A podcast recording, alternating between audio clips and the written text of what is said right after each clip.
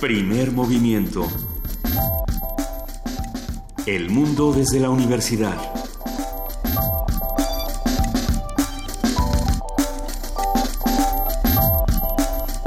Muy buenos días, son las 7 de la mañana con 3 minutos. Hoy es lunes 24 de julio y esto es Primer Movimiento, querido Miguel Ángel Quemain, ¿cómo estás? Bien, Lisa, buenos días, ¿cómo estás tú? Pues aquí tenemos una, una silla vacía esta mañana, que es la de Juana Inés de esa, nuestra jefa de información, que se fue a una misión secreta. Sí. Ya mañana nos va a contar a dónde se fue, Ya qué mañana está la haciendo. pública. Ya nos, ya nos lo va a platicar mañana. La extrañamos, le mandamos un gran abrazo y sabemos que todos los que hacen comunidad con nosotros eh, también le extrañan y la papacha. Nos han estado preguntando mucho por ella en redes sociales y hay muchos temas por los que también nos han estado preguntando y creo que es importante que, que les demos una, un buen análisis esta mañana a lo largo del programa.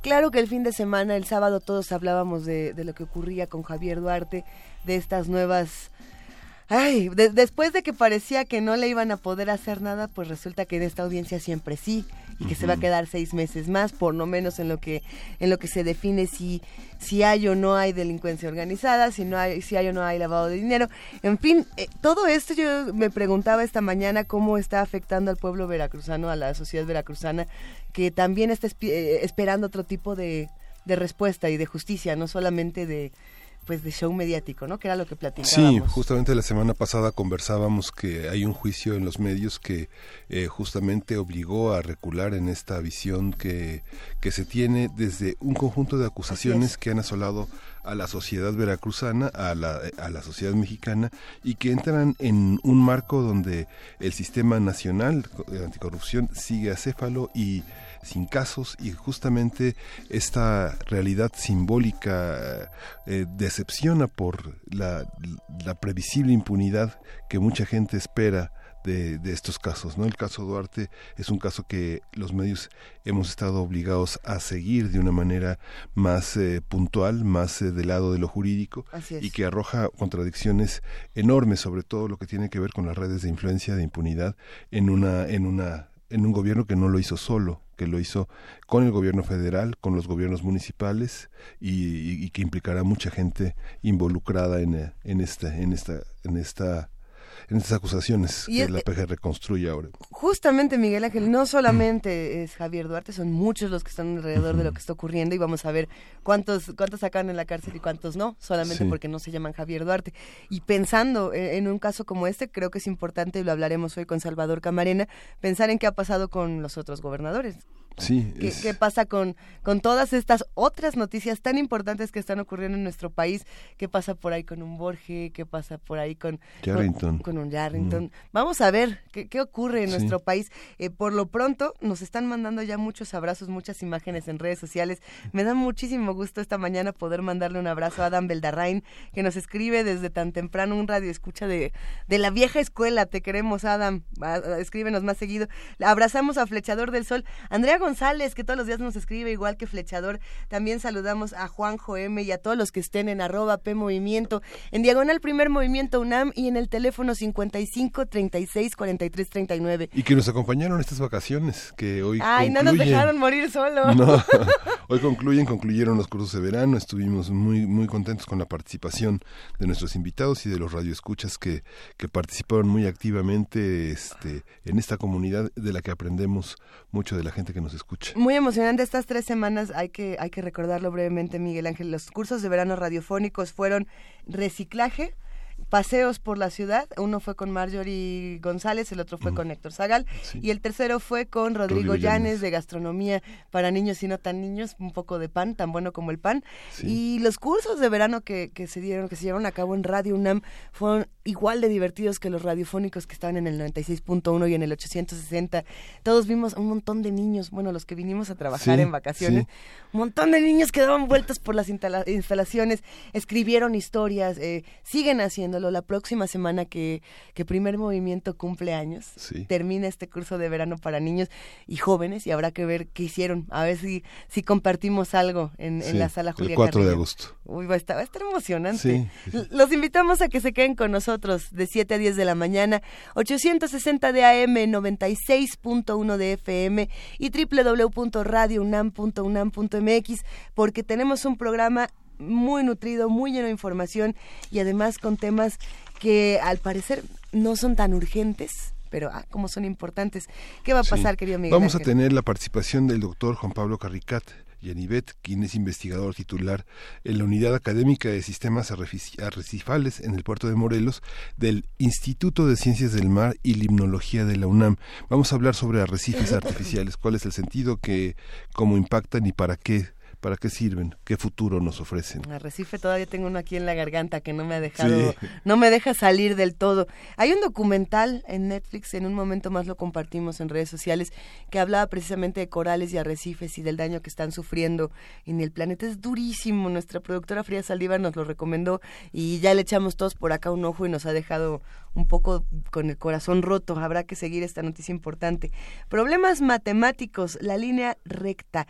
¿De qué se trata todo este tema? Felipe Cerda, físico y divulgador científico, fundador de Ciencia desde Cero, esta organización de divulgación científica, nos lo va a estar contando casi a las 8 de la mañana y va a estar buenísimo, sin duda. Sí, como habíamos adelantado, vamos a comentar con Salvador Camarena.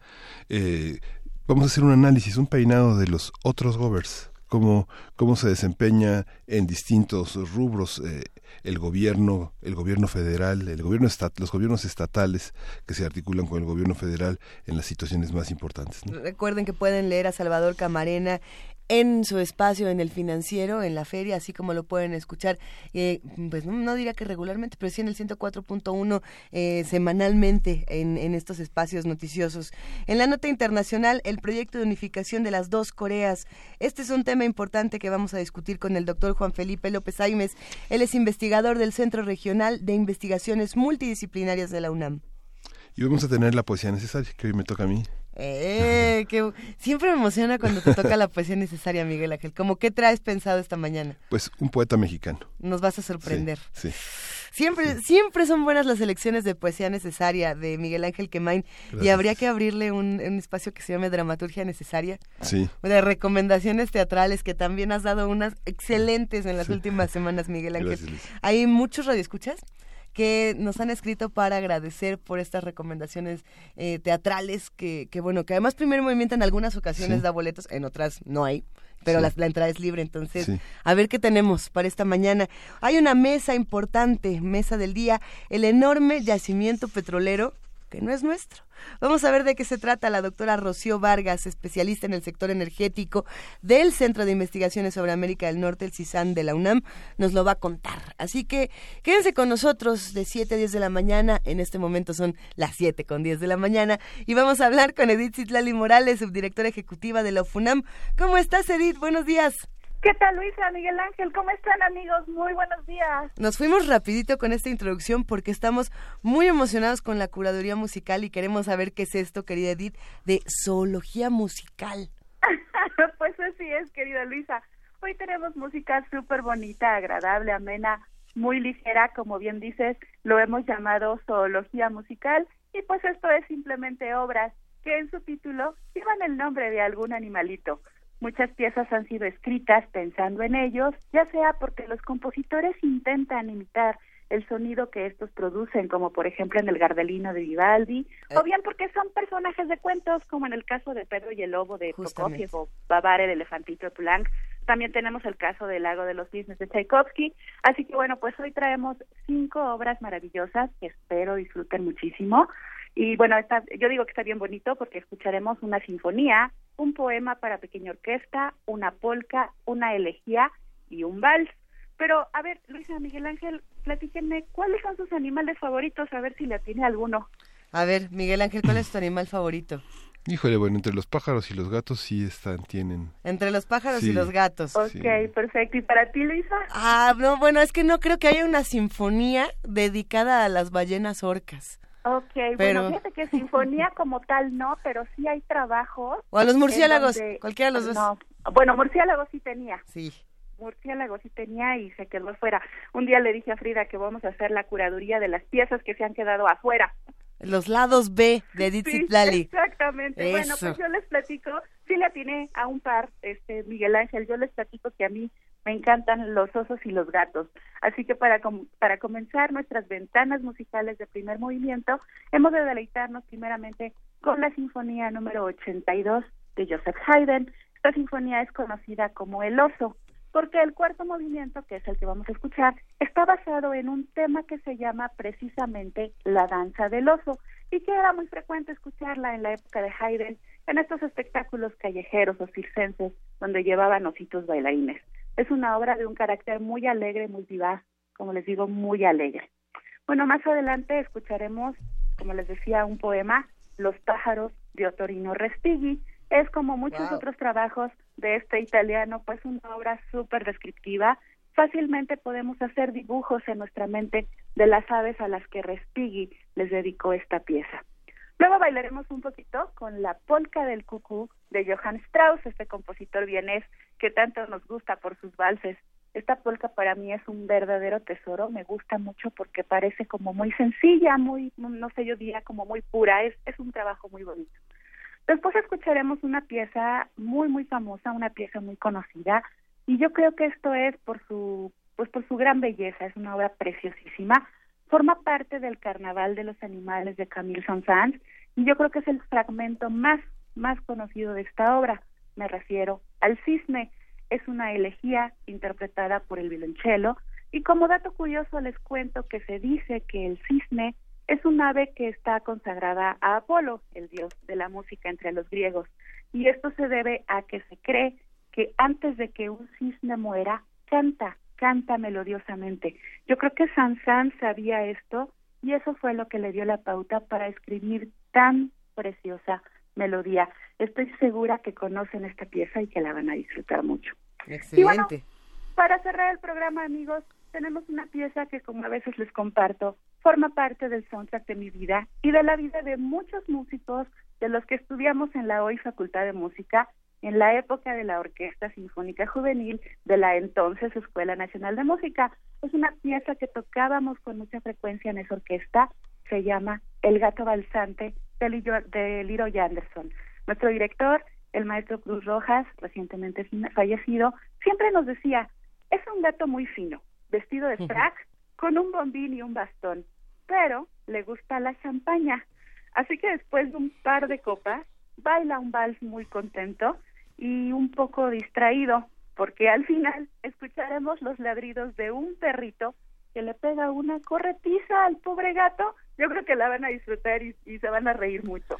Ah, esa la hubiéramos puesto para arrancar, Edith. Pues si quieres la volteamos, preciosa, no pasa nada. No, no, no, nos gusta, nos gusta mucho cómo has elegido el orden.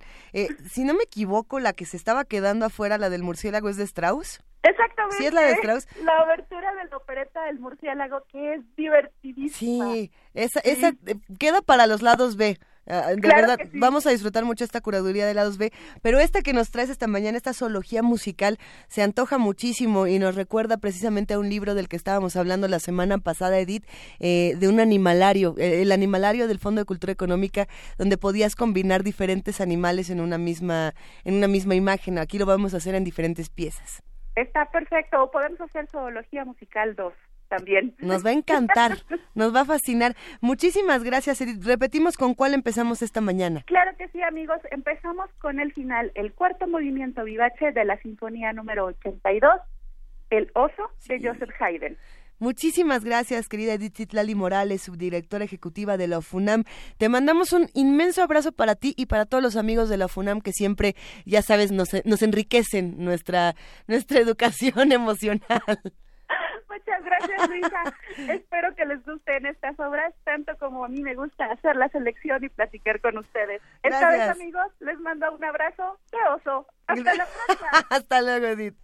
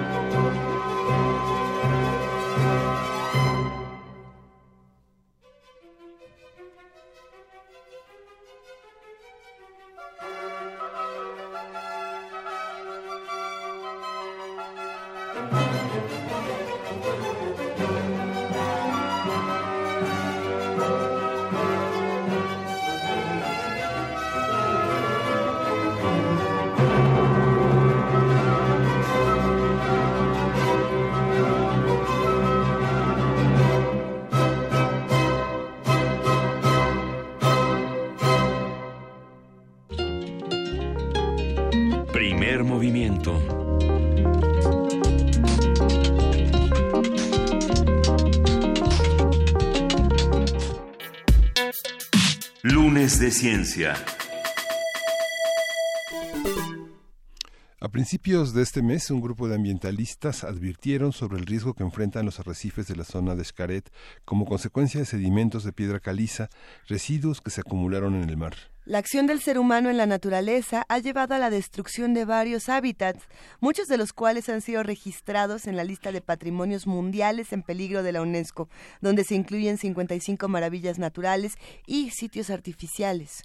Entre las mayores víctimas del cambio climático se encuentra la Gran Barrera de Coral de Australia, nombrada Patrimonio Mundial por la UNESCO en 1981. Y bueno, hoy conversaremos sobre la creación de ecosistemas artificiales, de dónde viene la idea, cómo se lleva a cabo y qué resultados hemos visto hasta ahora. Para ello nos acompaña el doctor Juan Pablo Carricart Canivet. Él es investigador titular B en la Unidad Académica de Sistemas Arrecifales en Puerto Morelos del Instituto de Ciencias del Mar y Limnología de la UNAM.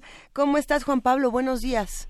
Muy buenos días, Luisa. Muy bien, gracias. Eh, para, para, nosotros es un verdadero gusto poder charlar contigo esta mañana eh, por todo lo que estás haciendo en este momento que nos parece muy importante. ¿Qué, qué pasa con los... quizá podemos partir de lo más sencillo para entrar a un tema tan importante como esto. ¿Qué es un arrecife y cómo se crea un nuevo arrecife? Bueno, eso, qué bueno que lo, lo pones desde ahí, me parece excelente. Este, arrecifes hay un montón de tipos de tipos de arrecife. ¿Sí? Podemos encontrar arrecifes rocosos, podemos encontrar eh, arrecifes de concha muerta, por ejemplo, aquellos que son formados por por moluscos como los ostiones en lagunas costeras llegan a formar arrecifes de concha muerta, arrecifes de unos gusanos marinos parientes de las lombrices de tierra, ¿sí? de poliquetos, se llaman poliquetos estos, este, que pueden, en las cosas de Cihuatanejo hay algunos arrecifes de poliquetos eh, y arrecifes de coral, que son los hechos por, este, por los fabricados por los corales, los construidos por los corales, ¿no? En donde los, en donde los ladrillos de la, de la casa son los corales, los esqueletos de los, de los corales. Si vamos a platicar de eso, entonces un arrecife de coral y ahora a la hora de, de que dijera yo arrecifes estoy hablando de de arrecifes de coral. ¿sí? Son ecosistemas muy diversos, ¿sí? Eh, que son construidos eh, eh, con base a los esqueletos de los, de los corales del, del grupo de los escleractinios, del orden escleractinia, principalmente. Hay otros organismos que intervienen en su construcción, como serían algas calcáreas, como serían moluscos, como serían equinodermos, las, los erizos de mar y las estrellas, las galletas de mar. ¿sí? Pero, pero los principales constructores son los corales. ¿sí? ¿Qué, hace, qué, hace, ¿Qué hace necesaria la construcción de un arrecife? No entiendo la pregunta. Construir arrecifes artificiales eh, ¿Para qué? Digamos, ¿cuál, es la contribución que de construir un nuevo ecosistema, construir un ecosistema que no estaba en la naturaleza, pero que se integra a ella? bueno, esto a lo mejor podría tomarse como una cuestión emergente en, el asunto. Eh, los arrecifes de, coral, los arrecifes de coral, los, los existentes en la naturaleza, tienen importancia, una gran importancia, este, a nivel, a nivel este, a nivel eh, mundial, eh, cuantitativa incluso, ¿sí? A pesar de que ocupan el punto 2 del área oceánica mundial, solamente el punto 2 del área oceánica mundial, albergan prácticamente entre el 25 y el 30% de las especies este, que habitan en el océano. ¿Sí? Eh, son fuente de nutrientes, única fuente de nutrientes, de proteína, ¿sí? para más de más de, este, de 500 millones de personas, principalmente en la zona del, del océano del océano Índico. Mm. Eh, protegen a la zona costera, aquellos arrecifes que están pegados a las costas, como serían aquí en el, caso del estado de Quintana Roo, en, en, México, protegen a la zona costera del embate de, del oleaje, pues del oleaje de tormenta, del oleaje de, del, del, sí, hace algunos años unos colegas aquí en Puerto Morelos eh, cuando ocurrió lo de cuando pues vivimos el huracán Wilma en el 2005 midieron por ejemplo la altura de la, ola antes del arrecife y, era en, el apogeo del huracán eran 12 metros de altura de, ola y, después del arrecife eran dos metros de hora de, de altura de ola, ¿no? Entonces, pues, digo, el arrecife absorbió 10 metros de altura de, de, ola, que en términos energéticos durante el tiempo de, paso del huracán Wilma equivalía o es equivalente a 24 bombas atómicas igualitas a las que se tiraron en Hiroshima, ¿no? Entonces es súper importante el, el, arrecife de coral en términos cuantitativos. Este asunto de crear arrecifes artificiales, pues es un paliativo, ¿verdad? Para, para, para recuperar algunos de los servicios ambientales que estamos perdiendo por la pérdida de estos de estos este de estos valiosísimos ecosistemas no el, el, el, crear arrecifes artificiales. Desgraciadamente pues no hay no hay este eh, híjole no sé cómo decirlo no hay no hay los estudios no hay no hay no hay la, manera de hacer las cosas este, eh, y como que se están dando este, este patadas de ahogado en el, ¿no? En este asunto de los arrecifes artificiales. Lo que pasa es que, digamos, los, los temas que las, principales causas que ponen en riesgo a los arrecifes, pues es la sobreexplotación, el desarrollo industrial de las costeras, la contaminación de los mares, la erosión misma de la tierra, o sea, hay una gran intervención de lo, de lo humano y sobre todo, no sé, digamos, sí, bueno, un tema que uno ignora, no sé, Belice, eh, Belice la, frontera con México, la, la, arrecife de Quintana Roo, la explotación eh, salvaje de las, eh, de los, de los, de las ostras, de muchas especies que comercian los nativos con turistas voraces, ¿no? Sí, sí, sí, sí. Sí, digo, las, las causas son múltiples ¿sí? Las causas son múltiples, las causas del deterioro de los ambientes arrecifales son múltiples, pero algo podemos decir con total certeza es que en todas intervienen los seres humanos. Si, si pusiéramos las cosas de esa manera, los, los seres humanos y los arrecifes de coral son mutuamente excluyentes. este digo, es, es este la, la contaminación ¿no? Del, de, la zona de la zona costera, de la zona donde hay arrecifes de coral, este, por supuesto que tiene una gran importancia, es una importancia enorme, enorme, enorme, enorme. O sea, el, los arrecifes se desarrollan en aguas eh, tropicales, en aguas oligotróficas, esto quiere decir que no tienen nutrientes, y esto se debe a que hay una simbiosis entre los corales tienen una simbiosis eh, que sería una esto de simbiosis es, por ejemplo, el parasitismo es una simbiosis. Esta simbiosis es una simbiosis de tipo mutualismo, mutualista, perdón, en donde el coral le da a, su simbionte este, ciertas cosas para que sobreviva y el simbionte le da ciertas cosas al coral para que sobreviva. El simbionte es un alga, una microalga que vive dentro del tejido del coral, ¿sí? Y gracias a esta simbiosis, un animal, que son los corales, ¿verdad? Con todo el aparato este, carnívoro, tiene tentáculos, tiene eh, células urticantes para atarantar a las a las presas y podérselas comer de manera tranquila, qué sé yo, se vuelve en un organismo fotosintético. Se convierte en un organismo fotosintético, entonces no necesita nutrientes en el agua para poder este, desarrollarse. En el momento en que nosotros aventamos nutrientes al agua con la contaminación, ¿sí? en el momento que nosotros ponemos nutrientes en el agua con la contaminación, entonces el coral queda en desventaja con aquellos, con aquellas especies que viven en el arrecife que, están limitadas por, por, por, nutrientes, sí, como las algas, y las algas empiezan a crecer y empiezan a ganarles en espacio, empiezan a sobrecrecerlos, a matarlos, a asfixiarlos, ¿sí? Y entonces, pues, los corales pierden, ¿sí? En un, en un ambiente que se ve enriquecido con, con, nutrientes. El cambio climático, por supuesto, que tiene un, es un aspecto importantísimo de, en, el, el, primer ecosistema que levantó la mano diciendo algo está pasando con el clima fue el arrecife coral, con el fenómeno de blanqueamiento en los, noventas, ¿sí? Este, Y, ese blanqueamiento se debe a que pierden los simbiontes. A las algas que, que viven, estas microalgas que viven, este, con el aumento de temperatura del, del agua, este, se mueren, se ven afectadas, se mueren, el coral se deshace de ellas, las expulsa, y entonces el coral queda sin queda sin simbionte y el coral ya no puede sobrevivir sin simbionte. Si es por un periodo muy muy largo, este se muere el coral. Puede recuperarse, pero siempre y cuando el fenómeno sea corto, o sea que, que la la elevación, la anomalía de la temperatura que se esté dando no sea muy prolongada, entonces el coral recupera sus simbiontes y se recupera.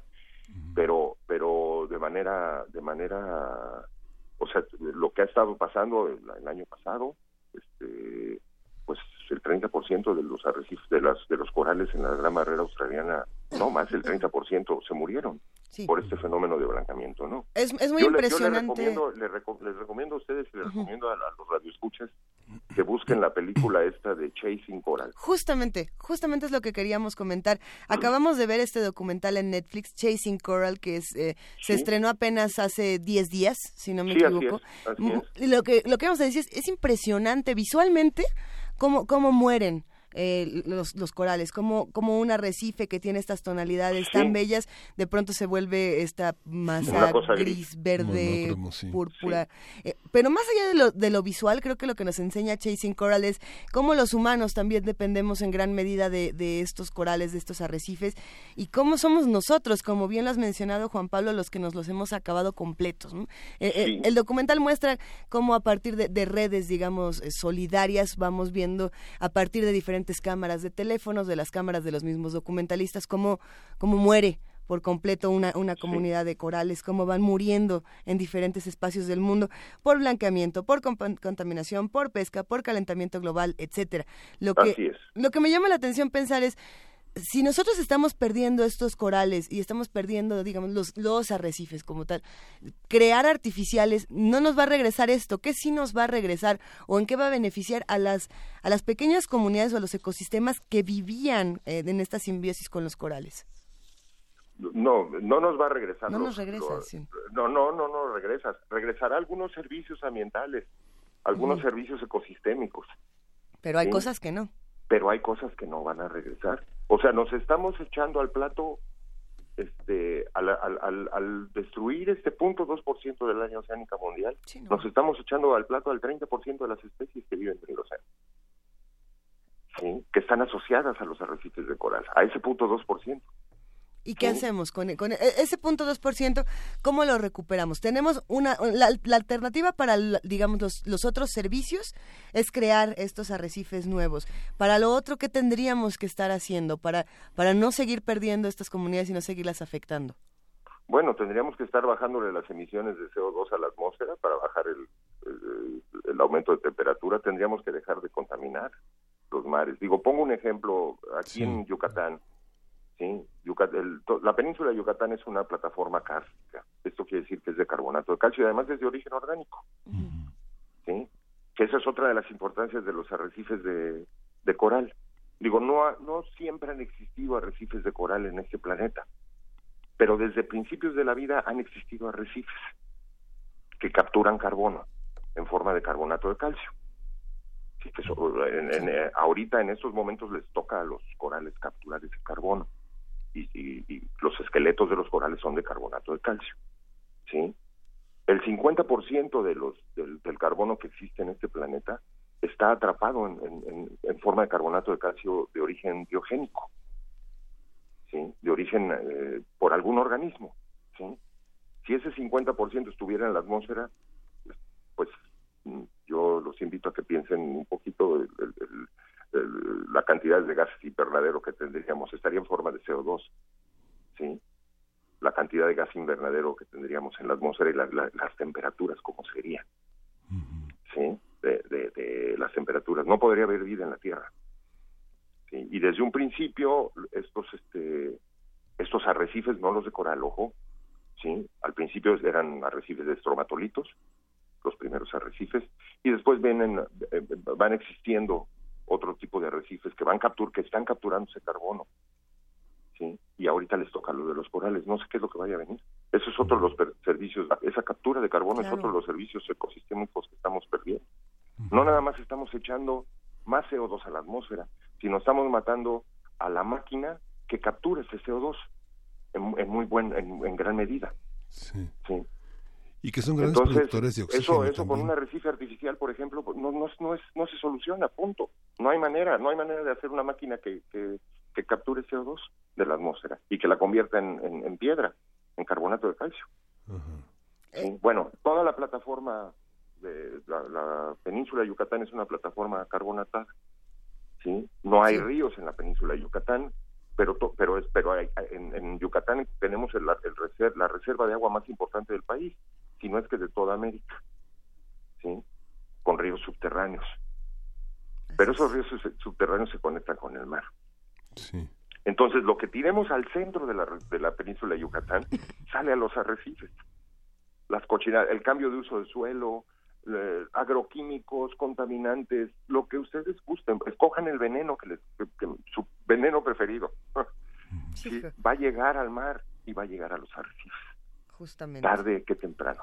Pero esto, y esto no es algo por así decirlo, nuevo. Lo que, lo que también hemos estado leyendo y viendo, por ejemplo, en, el documental de Chasing Coral o en muchos otros espacios, es que desde más o menos los años 90, desde principios de los años 90, se sabía que este blanqueamiento iba a terminar con muchas especies y se sabía el peligro que había para todos estos pequeños y grandes ecosistemas. Eh, si ya lo sabemos, lo teníamos claro en los años 90, lo teníamos claro en los años 2000 al 2010, al 2017, ¿qué, qué va a pasar? o cómo nos imaginaríamos al mundo si, si nada más tuviéramos arrecifes artificiales, lo cual es una alternativa y es una alternativa que tiene que hacerse, pero no tendría por qué ser necesariamente la única. No, yo creo que debería ser la última. debería, desgraciadamente estamos ahí, pero eso debe ser la última opción. ¿Cómo, nos podríamos imaginar, por ejemplo, un 2027? Si vamos, si vamos así como a, este ritmo. No quiero, no, no quiero pensar en eso. te lo juro. Doctor, y esta, esta, esta, esta las declaratorias, las declaratorias de patrimonio que protegen, eh, ¿qué significan para un país como pareciera que la, la opción fundamental es el, el, turismo antes que la conservación de arrecifes, a pesar de que en esta zona de la que nos habla es, eh, es tan importante el arrecife para la, para la atmósfera y para la vida, para la vida de los ecosistemas. ¿no? Y para nosotros mismos, lo que estamos haciendo es dispararnos, es dispararnos al pie y efectivamente, sí, este, se eligió, no podemos echarle la culpa a nadie de esto, porque eran cosas que iniciaron cuando, cuando el que, que, bueno, por ahí tengo una nota científica del año de 1912, en donde previene el calentamiento global la nota. Dice que se está utilizando mucho carbono para generar energía y que eso va a aumentar las, los, los, este, los niveles de CO2 en la atmósfera y va a haber ah, tarde que ah, esta nota habla de, centenares de años les falló a los a los colegas no fueron centenares fueron décadas. Fueron décadas sí. Sí centenares de años va a aumentar la temperatura del planeta por esta quema de, de, de, de carbono para generar energía es de principios del siglo del siglo pasado de 1912 la nota, ¿no? Eh, aún ¿Hay, ¿Hay, manera de que nos la compartas, Juan Pablo? Porque esto es, es, interesantísimo. Sí, claro que sí, claro que sí. Se la puedo, eh, se las puedo enviar por WhatsApp. Como, Excelente. Como, como es un... La compartimos en redes sociales, no, no le pasamos a nadie tu WhatsApp. ok. está, nada más lo, único que voy a necesitar es que me den un WhatsApp para enviársela. Sí, sí, se lo enviamos. En un momento más nos ponemos de acuerdo. Hay que seguir el trabajo que está haciendo Juan Pablo Carricart Ganivet, investigador titular B en la Unidad Académica de Sistemas Arrecifales en Puerto Morelos. ¿Cómo seguimos tu trabajo? ¿Dónde te encontramos? ¿Y qué discusiones nos van a quedar para el futuro, para, o, para, este, para el presente urgente? Eh, ¿Con qué cerramos, Juan Pablo? Pues lo que tenemos que hacer es empezar a pensar en que tenemos que proteger a estos a estos ecosistemas porque lo que estamos haciendo es dispararnos al pie como en el viejo oeste sí y para proteger estos ecosistemas tenemos que proteger otros ecosistemas. Por como decía yo el ejemplo de, de, la península de Yucatán lo que hagamos en el centro de la península este, va a tener efectos sobre estos ecosistemas entonces tenemos que proteger la selva tenemos que proteger el manglar tenemos que proteger la estructura costera y lo que tendríamos que estar pensando es ya un desarrollo turístico sí amigable con el ambiente y desgraciadamente en el estado de Quintana Roo lo que pinta es que lo que queremos hacer son réplicas de Cancún a, lo largo de toda la de toda la costa del Caribe mexicano. Sí. sí. Todos tendríamos que estarnos preocupando por, eh, como sociedad, empezar a empujar a que a que esta, esto, estas tendencias cambien. ¿sí? A que estas tendencias cambien. Porque si no, pues no, Charlie Veron lo dice muy bien en el, en el, en el, documental. Digo, yo no estoy tan grande como Charlie Veron, ¿no? pero pues a mí ya me tocó verlos. Sí. Yo ya de qué me preocupo. Que se preocupen los que vienen, que ya no lo van a ver, ¿no? Que son los que van a tener el problema encima. Nos ocuparemos todos, sin duda. entonces es, esto es, esto es, digo, no es, yo no creo que Charlie esté pensando de esa, o sea, lo dijo a manera de chiste, ¿no? Pero no, no creo que esté pensando en eso. Yo creo que está muy preocupado. Este, pero, pero, eh, pero digo, a mí me preocupa, de repente cuando nosotros vimos el documental este de Chasing Coral en el, en el Congreso, en el Congreso de, Arrecifes Mexicano, que se celebró ahora en Chetumal, este, no, lo, no nos hicieron favor de, darnos y lo vimos en Premiera ahí. Y los estudiantes salen diciendo como, ¿para qué estoy estudiando esto? Si ya no va a haber. Sí, es, es durísimo este tema. Vamos a, vamos a ver todos el documental En Busca del Coral o Chasing Coral, lo encontraremos en Netflix. Vamos a acercarnos y hay que apoyar el trabajo que está haciendo precisamente la Unidad Académica de Sistemas Arrecifales en Puerto Morelos del Instituto de Ciencias del Mar de la UNAM. Y por supuesto hay que decir, a ver si podemos hacer un arrecife, un arrecife de resistencia aquí en redes sociales, en arroba P Movimiento. Mándenos sus fotos de, de corales, de arrecifes, para que veamos la belleza que tenemos tenemos debajo de, todos nuestros mares y de todas nuestras aguas cálidas, no tan cálidas y demás. Y seguiremos platicando, si te parece bien, Juan, Pablo. Perfecto, me parece bien, Luisa. Te mandamos un gran abrazo. Igualmente, Miguel Ángel, un abrazo. Igualmente, doctor. Muchísimas gracias. Nos vamos a escuchar música y tenemos precisamente para seguir hablando del mundo animal y del mundo que nos rodea y de cómo protegerlo, la curaduría de Ditzitlali Morales. Sí, vamos a tener Los pájaros de Respille.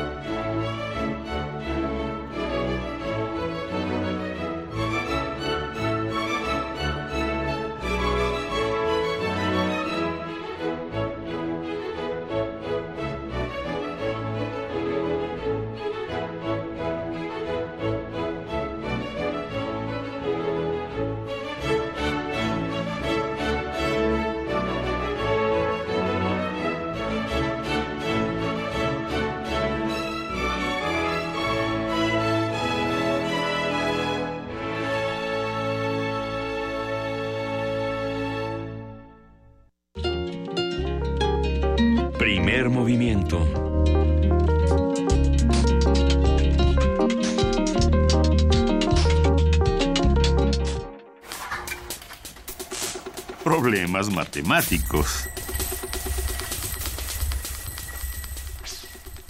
La línea recta. La línea recta. Será el tema de esta, de esta mañana con Felipe Cerda, quien es físico y divulgador científico, fundador de Ciencia desde Cero, una organización dedicada a la divulgación científica. Buenos días, Felipe, ¿cómo estás? ¿Qué tal? Buenos días, Miguel Ángel. Buenos días, Luisa. ¿Cómo están? Estuvimos ejercitando nuestro conocimiento y nuestro seso mientras estabas de vacaciones, Felipe. Excelente. Te extrañamos mucho. A ver. muchas gracias. Caminábamos en círculos y en línea recta. Exacto. Y llegamos al 24 de julio caminando en línea recta. que, es algo tan sencillo y al mismo tiempo tan complejo. ¿Cuál es el sentido de, esta, de, este, de este concepto matemático? Exactamente, nos parece algo muy sencillo, incluso algo tan simple que diríamos, ¿por qué hablar de la línea recta? Es algo pues que no tendría nada de especial o de extraordinario. ¿Qué es lo que tiene de interesante la línea recta? Bueno, vamos a empezar un poquito antes de las rectas con las simples líneas. ¿Qué es una línea? Cuando nosotros estamos acostumbrados, tenemos la experiencia de haber dibujado en una hoja de papel, trazamos una línea, una raya, y entonces esa línea o esa raya, ¿qué es? ¿En cuántas dimensiones está? ¿Por qué la estamos dibujando sobre una hoja de papel? Si la dibujáramos sobre una esfera, sobre un cono, ¿sería lo mismo? ¿Sería diferente? Bueno, pues para empezar, una línea recta y una línea en general está formada por una sucesión continua de puntos. ¿Alguna vez han dibujado o han visto estos libros para que dibujen los niños, en los cuales forman figuras uniendo puntos a través de líneas? Nuestros favoritos. Exactamente, todos desde niños en algún momento tuvimos uno de estos libros o vimos a alguien que tuviera uno de estos libros y nos pareció interesante cómo a pesar de que veíamos puros puntitos y veíamos alguna numeración quizá, los niños podían formar una figura, en algunos casos un poco compleja, a partir de unirlos con, con segmentos de rectas o con líneas. Bueno, pues si nosotros le pusiéramos cada vez más puntitos y más puntitos y más puntitos a esos dibujos, podríamos formar ya digamos de una manera más evidente la forma que está antes de unirla con las líneas. Entonces, simplemente podemos pensar que una línea está formada por un montón de puntos. Esto lleva a una paradoja que desde tiempos antiguos se ha tenido y tiene que ver con si los puntos no tienen ninguna dimensión, ¿cómo es posible que al unirnos forme algo que sí pueda ver, que sí tenga dimensiones, como una línea? Entonces esto es algo bastante interesante, ¿no? Bueno. Sí, pues no, es que ya, nosotros aquí ya te estamos haciendo unas cuantas gráficas mientras nos hablas. Oh, perfecto. uniendo puntitos. Vamos paso a paso contigo, pero sí. síguenos contando, por favor, Felipe, porque se va a poner buenísimo. Bueno, pues mira, en este caso de las líneas tenemos dos posibilidades. Una de las posibilidades es que al hacer un trazo, cada uno de estos puntos trazados siga una misma dirección. Al seguir una misma dirección, hablamos de una recta una, una, un objeto matemático, una línea, que no va a cambiar en ningún momento la curvatura de su trazo. Por el contrario, si nosotros al trazar una línea sobre una hoja de papel vemos que la dirección de los puntos va a ir cambiando a lo largo del trazo o la dirección en la que estos puntos están acomodados va cambiando en el trazo, entonces hablamos de una curva. Entonces, una recta y una curva, a pesar de que las dos son líneas, tienen una diferencia y es que la dirección en la que se va haciendo el dibujo o el trazo son diferentes. Una línea, no importa si sea recta o curva, está en una sola dimensión. Imaginemos que vamos caminando sobre una línea, no importa si es recta o curva. No tenemos manera de movernos a la izquierda o a la derecha, simplemente hacia adelante o hacia atrás. Entonces, en esta unión de sentidos hacia adelante o hacia atrás, es que vemos que las líneas, no importa si sean rectas o curvas, tienen una sola dimensión o están contenidas en un espacio de una sola dimensión. Esto también es importante porque las rectas y en general todas las líneas tienen que están o han sido observadas desde hace mucho tiempo por todos los matemáticos. En particular, el primero o uno de los primeros de ellos, que fue Euclides de Alejandría, que también, así como Pitágoras, se tienen las leyendas de que no era una sola persona, sino un grupo de personas que hicieron trabajos de matemáticas y se autodenominaron Euclides. Bueno, pues en este, en este caso de Euclides, tiene un libro famoso que se llama Los elementos. Y en los elementos él establece la manera en que las matemáticas se van a ir desarrollando a través de los siglos, porque él empieza su libro dando unas ideas importantes que son o lo que es lo que llamamos unos axiomas, es decir, ideas que no se pueden demostrar, básicamente como si fueran unos dogmas, y a partir de esos, que son cinco, él desarrolla toda la geometría. Entonces pone esas reglas del juego, esos, esos axiomas, postulados, y después una serie de definiciones, y a partir de ahí él va elaborando lo que se llaman teoremas, es decir, otras verdades que se necesitan a los axiomas para ser demostrados. Entonces esto es bastante importante porque de ahí o a partir de ahí viene el estilo en el que las matemáticas se escriben. Eso fue hace, bueno, hace más de 2300 años, alrededor del año 300 antes de Cristo, y lo importante de este trabajo de Euclides en el que habla de la geometría es que él escribe acerca de las líneas rectas. Nos da de los cinco postulados, al menos tres hacen una referencia clara de que la línea recta es un objeto muy importante para las matemáticas, en particular para la geometría. Entonces, uno muy sencillo es, si yo tengo dos puntos, cualesquiera, si dibujo dos puntos en una hoja de papel, a través de esos dos puntos pasa una línea recta.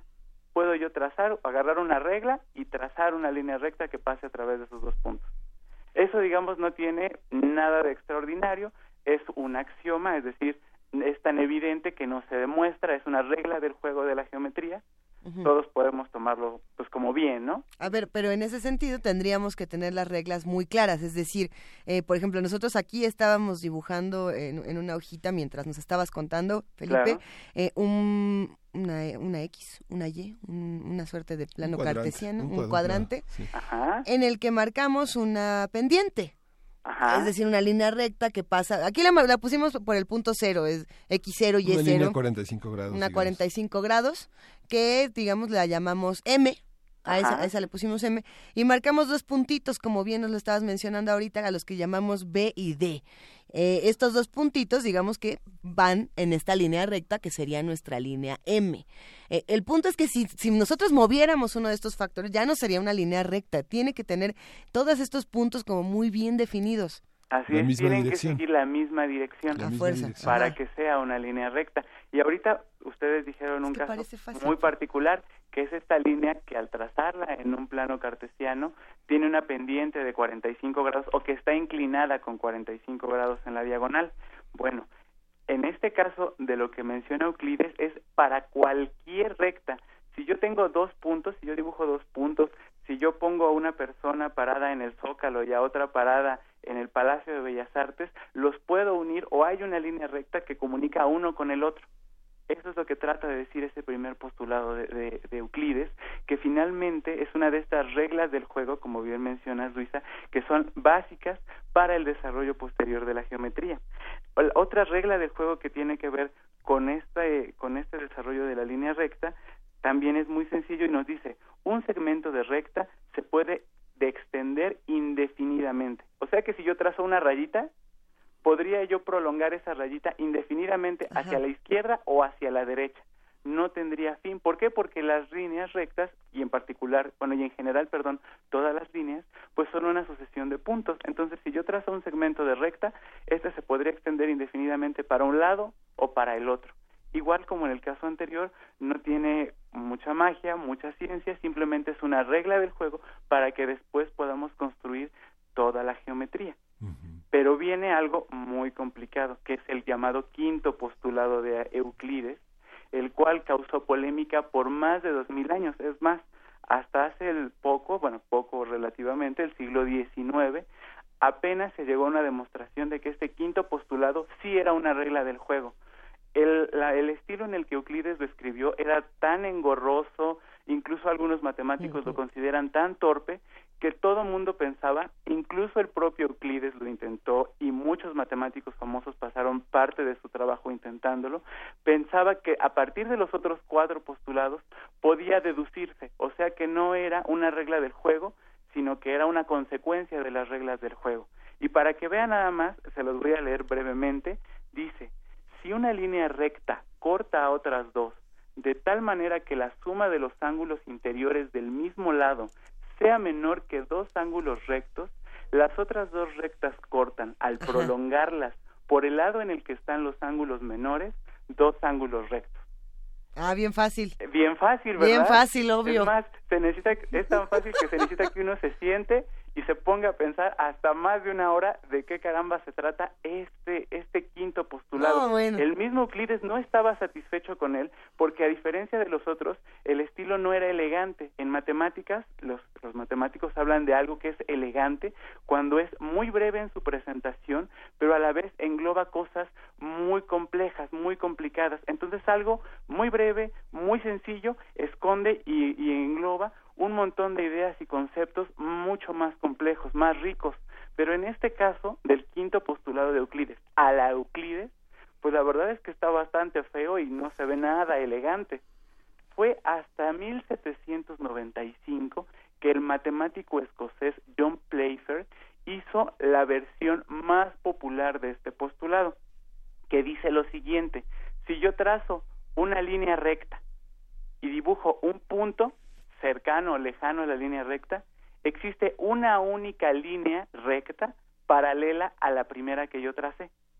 Es decir, que solamente hay una recta paralela que está fuera de la recta que yo tracé originalmente y que atraviesa por el punto que yo dibujé.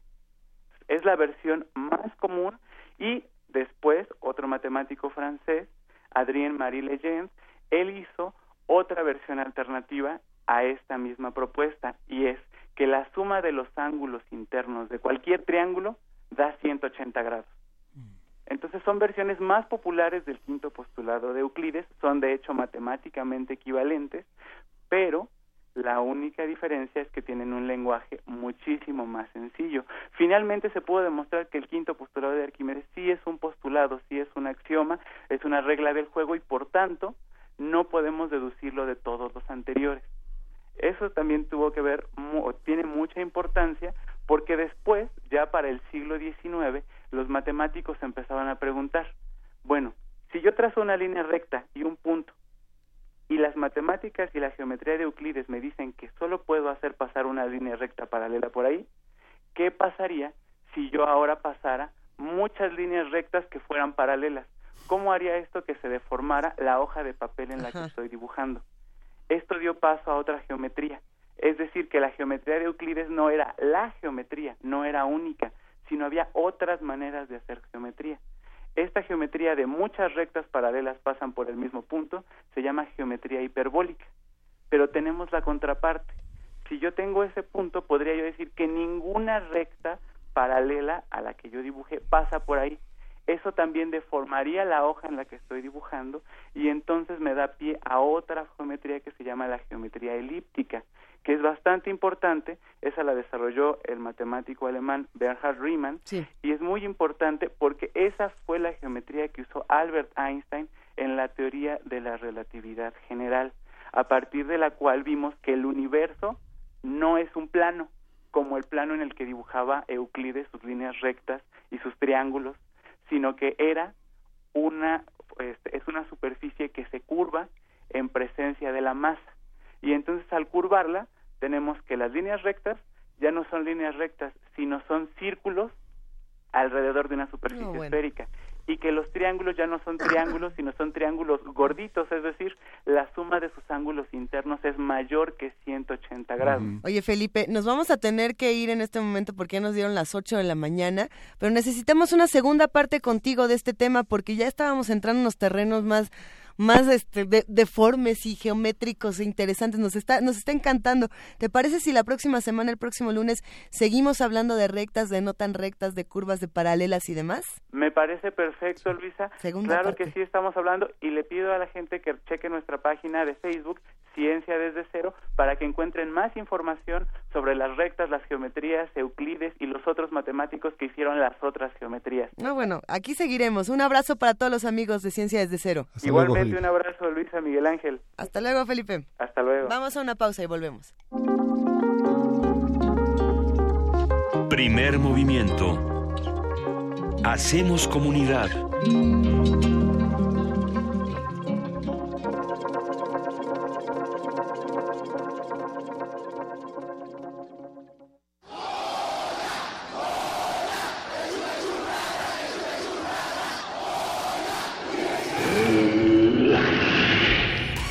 ¿Te identificaste? Identifícate con Fundación UNAM y ayuda a becar a miles de alumnos universitarios. Súmate 5340-0904 o en www.funam.mx. Contigo hacemos posible lo imposible. Cada ser humano debe ser igual ante la ley y para esto es necesario estar conscientes de nuestras diferencias. Asiste al segundo encuentro 2017 del Seminario Permanente sobre Discapacidad con el ciclo Los Sonidos del Universo, Ciencias sin Barreras. 2 de agosto, Museo Universo, de las 9.30 a las 14 horas. Registro en línea www.pudh.unam.mx, diagonal discapacidad. La igualdad no niega nuestra individualidad. Invita al Programa Universitario de Derechos Humanos de la UNAM. Soy Ana, España. Luke, Canadá. Soy Alejo, Argentina. Soy Amber, China. Y tenemos para ti un mensaje turquesa. Frente a toda amenaza. Resistí México. Porque el mundo te mira como su primera línea de defensa. Como símbolo de dignidad y hermandad entre los pueblos. Resiste. Porque siempre demostraste ser un país amigo. Y hoy, más que nunca, el mundo libre está con ustedes. Un mundo donde todos somos iguales. Y ningún ser humano es ilegal. Somos turquesa, somos nueva alianza. ¿Quién dijo miedo? Llega a sus últimas semanas de exhibición la magna muestra retrospectiva ARP del escultor, poeta y pintor franco-alemán Jean Arp en el Museo de Arte Moderno, compuesta por 60 piezas entre relieves, esculturas, óleos, collage, tintas, gouache, grabados, tapices y libros ilustrados del fundador del movimiento dadaísta y desvela las expresiones vanguardistas de inicios del siglo XX. La exposición se puede visitar en el Museo de Arte Moderno en Chapultepec, Ciudad de México. Sumérgete en la música del planeta. Encuentra las perlas acústicas en el Mapamundi. Salpicadas desde Radio Nacional de España, Mundofonías. Una producción de Juan Antonio Vázquez y Araceli Zigane, creada para divulgar los ritmos del mundo. Sábados 6 de la tarde, por el 96.1 de FM. Radio UNAM. Testimonio de oídas. Música nueva en voz de sus creadores. De sus intérpretes. Un autorretrato sonoro de la música de hoy. Escúchanos por el 96.1 de FM los martes y jueves a la 1 a.m. o en su retransmisión los sábados y domingos también a la 1 a.m.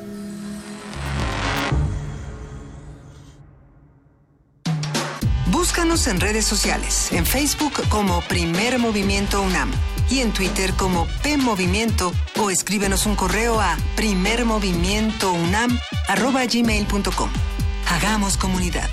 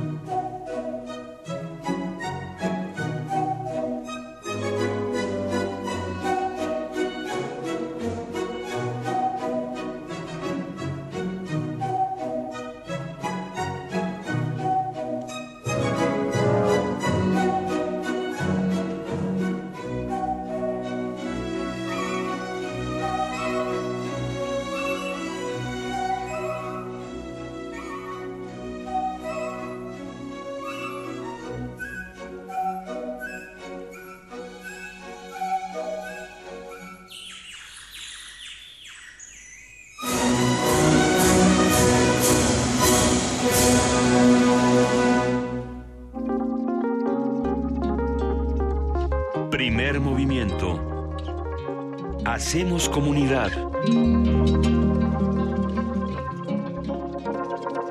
¿Qué acabamos de escuchar, Miguel Ángel Quemain? Acabamos de escuchar La polca del cucú de Johann Strauss.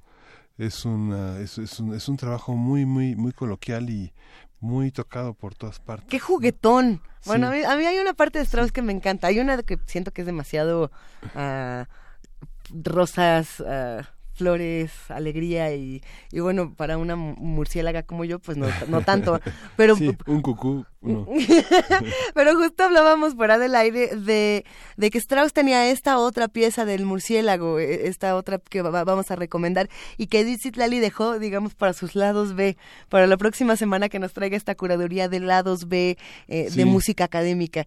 Qué, qué maravilla. Bueno, sí, el, el cucú y la, y la murciélaga aquí en, en primer movimiento a las 9 de la mañana, a las 8 de la mañana con 9 minutos, no al revés.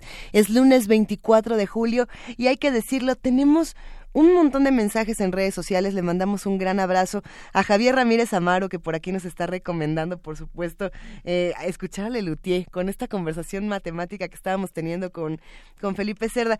También por aquí Diana Elguera nos dijo, oigan, ya se estaba poniendo bueno, ya estaba interesante, ¿por qué nos lo quitan? La próxima semana, el próximo lunes, seguimos hablando con Felipe Cerda en problemas matemáticos. Le mandamos también un saludo, por supuesto, a Alfonso de Alba Arcos, a R. Guillermo, que también nos está mandando por aquí eh, tweets muy interesantes, Anguiano, a Miguel Ángel G. Mirán, a tu tocayo Miguel Ángel, eh, también por aquí a Jorge Martínez, que nos dice algo así como, así como un todo es la suma de sus partes, la línea recta es la suma de sus puntos, exactamente. Bueno, pero ya se estaba torciendo el asunto, es lo que nos decía Felipe Cerda.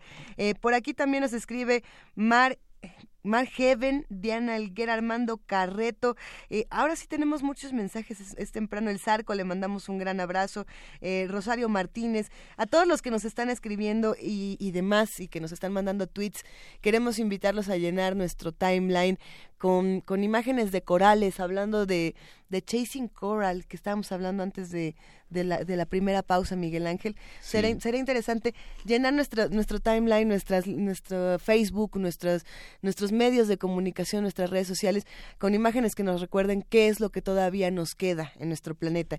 Y así como nos llenamos de imágenes, también nos llenamos de invitaciones. Sí, es, es importante eh, en este regreso de las vacaciones recordar Ajá. que ya vamos a estar en actividades académicas eh, muy intensamente a mediados de agosto, es, es, esperamos, y bueno, vamos a tener un, un espacio para para regodearnos en esta visión de la lectura, vamos a tener la Feria Internacional del Libro Universitario, más de 100 sellos editoriales en, eh, en, en, la UNAM eh, del 22 al 27 de agosto en el Centro de Exposiciones y Congresos de la UNAM. Puede checar la información, ver, este, ver cuál va a ser la programación en www.filuni.unam.mx, lo vamos a tener también en redes sociales a lo largo de la semana. Y es un eh, también un reconocimiento al editor universitario y un coloquio internacional de edición universitaria que será muy importante, importante, una jornada internacional de bibliotecarios y un programa de adquisiciones para bibliotecas. Toda una visión patrimonial que este, esta feria tendrá y que más de 100 universidades de México, Argentina, Brasil, Perú, Colombia, Costa Rica, España, Estados Unidos y China presentarán en esta, en esta edición. Importante, compartiremos más información en nuestras redes sociales, querido Miguel Ángel. Y hay que decirlo antes de que nos vayamos a nuestra nota nacional. Nos escribe por aquí R. Guillermo para decir, en primer movimiento hablan de políticos horas y Felipe Cerda tiene solo unos minutos a la semana haciendo la cultura en el país. Creo que en, en este espacio en particular se hace un esfuerzo cotidiano de hacer comunidad y de perseguir, hablar no de los temas urgentes, sino de los temas importantes. Ahora sí que, como decíamos antes, mientras todos rugen, el puma ronronea y, y abordar todas estas temáticas de manera diferente. Sí nos vamos a nuestra nota nacional, pero recordamos que tenemos todo tipo de temas desde abordajes distintos, así que esperemos que lo disfruten, quédense con nosotros porque ya viene Salvador Camarena. Nota nacional. En México son varios los exgobernadores acusados de corrupción y otros delitos relacionados. Sin embargo, únicamente Guillermo Padres, quien gobernó Sonora entre 2009 y 2015, ha sido sentenciado y enfrenta una condena. El resto de los imputados ya están lidiando con un proceso penal o se encuentran prófugos. Tal es el caso de César Duarte, exgobernador de Chihuahua de 2010 a 2016, a quien no se ha detenido pese a la solicitud del actual mandatario estatal Javier Corral, quien pidió a las autoridades estadounidenses su extradición.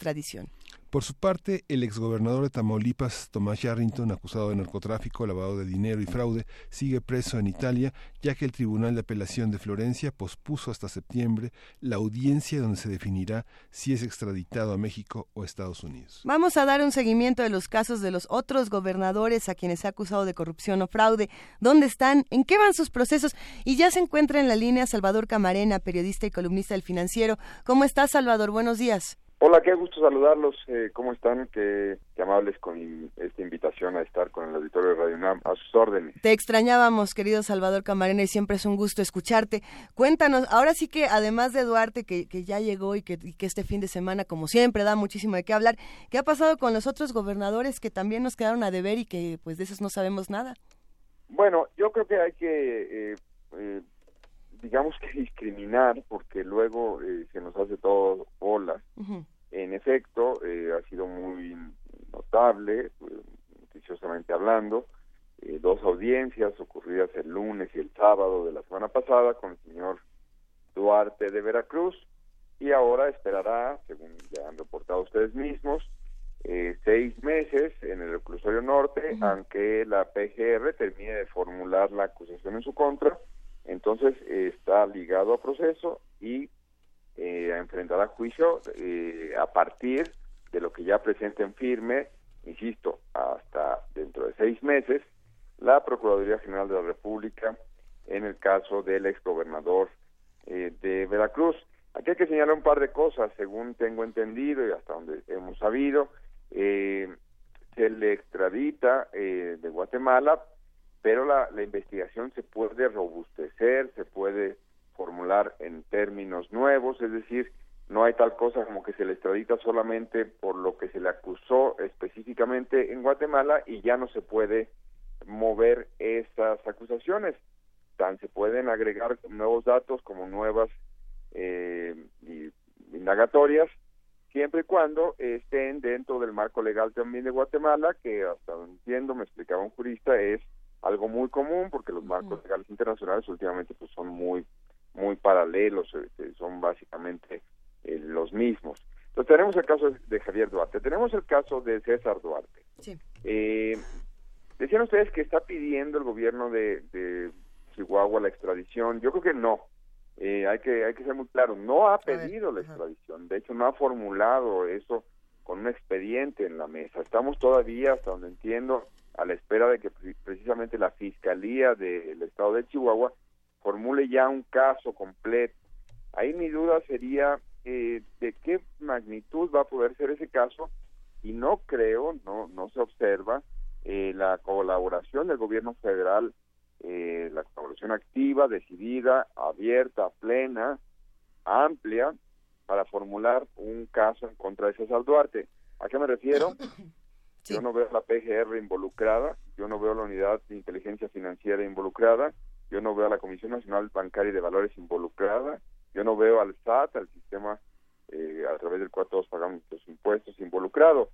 Eh, imaginemos que somos fiscales, por un momento tenemos esa ingrata labor y somos fiscales en una querella contra un exgobernador, pues necesitamos, si somos el fiscal del estado de Chihuahua o el de Nuevo León, necesitamos la participación de estas instancias, de la PGR, del SAT, de la UIF y de todo lo que ya mencioné, para poder decirle, eh, oiga, que yo necesito revisar el estado patrimonial de este señor, eh, sus cuentas bancarias, necesito revisar discrepancias entre su patrimonio y los movimientos financieros que tuvo, y si la, el SAT la Comisión Nacional Bancaria de Valores y el, la PGR misma, y ya no digamos precisamente la Unidad de Inteligencia Financiera, no me ayudan, voy a tener dolores de cabeza para formular un caso. Creo que es lo que hemos, hemos estado advirtiendo en, en Nuevo León, en una lucha aislada, solitaria, endeble por parte del gobierno del Estado, que un señor muy polémico como es el señor Jaime Rodríguez, pero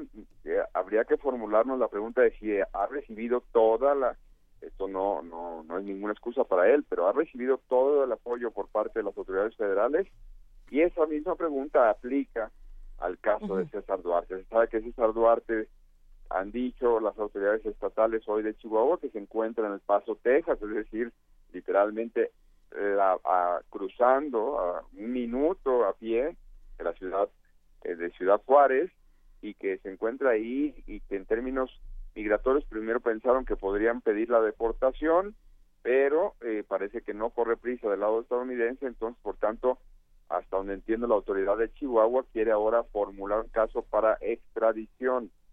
Hoy precisamente el periódico Milenio da cuenta de que le estarían ya encontrando irregularidades por alrededor de mil millones de pesos. Eh, todo eso se tiene que traducir en, un, en una en una acusación formal ante eh, pues un juez y que sea el juez el que determine si precisamente liga o no a proceso a este señor. Eh, hay ficha poli- hay ficha de alerta en la Interpol en contra del señor César Duarte, pero no hay, insisto, ninguna evidencia de que al gobierno federal le interese que detengan al señor Rodrigo Medina de Nuevo León o César Duarte de eh, Chihuahua. Digo Rodrigo Medina porque la semana pasada también se supieron de nuevos cargos, de, de nuevas eh, búsquedas de la justicia de Nuevo León para tratar de que pague algo de lo que se supone que defraudó el señor Medina en su periodo como gobernador, pero tampoco hemos visto gran avance. El otro día Joaquín López Dóriga hacía un ejercicio muy interesante de cuántos gobernadores teníamos presos, eh, pues eh, digamos, presos, prófugos, eh, hay toda una toda una categorización que él hizo en el beneficio de lo que publicó en su columna, porque porque me parece que ilustra muy bien cómo tenemos un problema con los gobernadores. Eh, tenemos obviamente los que ya mencionamos, Roberto Borges, que todavía está procesado, eh, que todavía está pendiente de ser eh, extraditado desde Panamá, Tomás Yarrington, en el mismo caso, y también eh, hubo noticias de él la semana pasada, y ya vimos eh, el inicio, pues, de lo que va a ser el juicio de eh, Javier Duarte.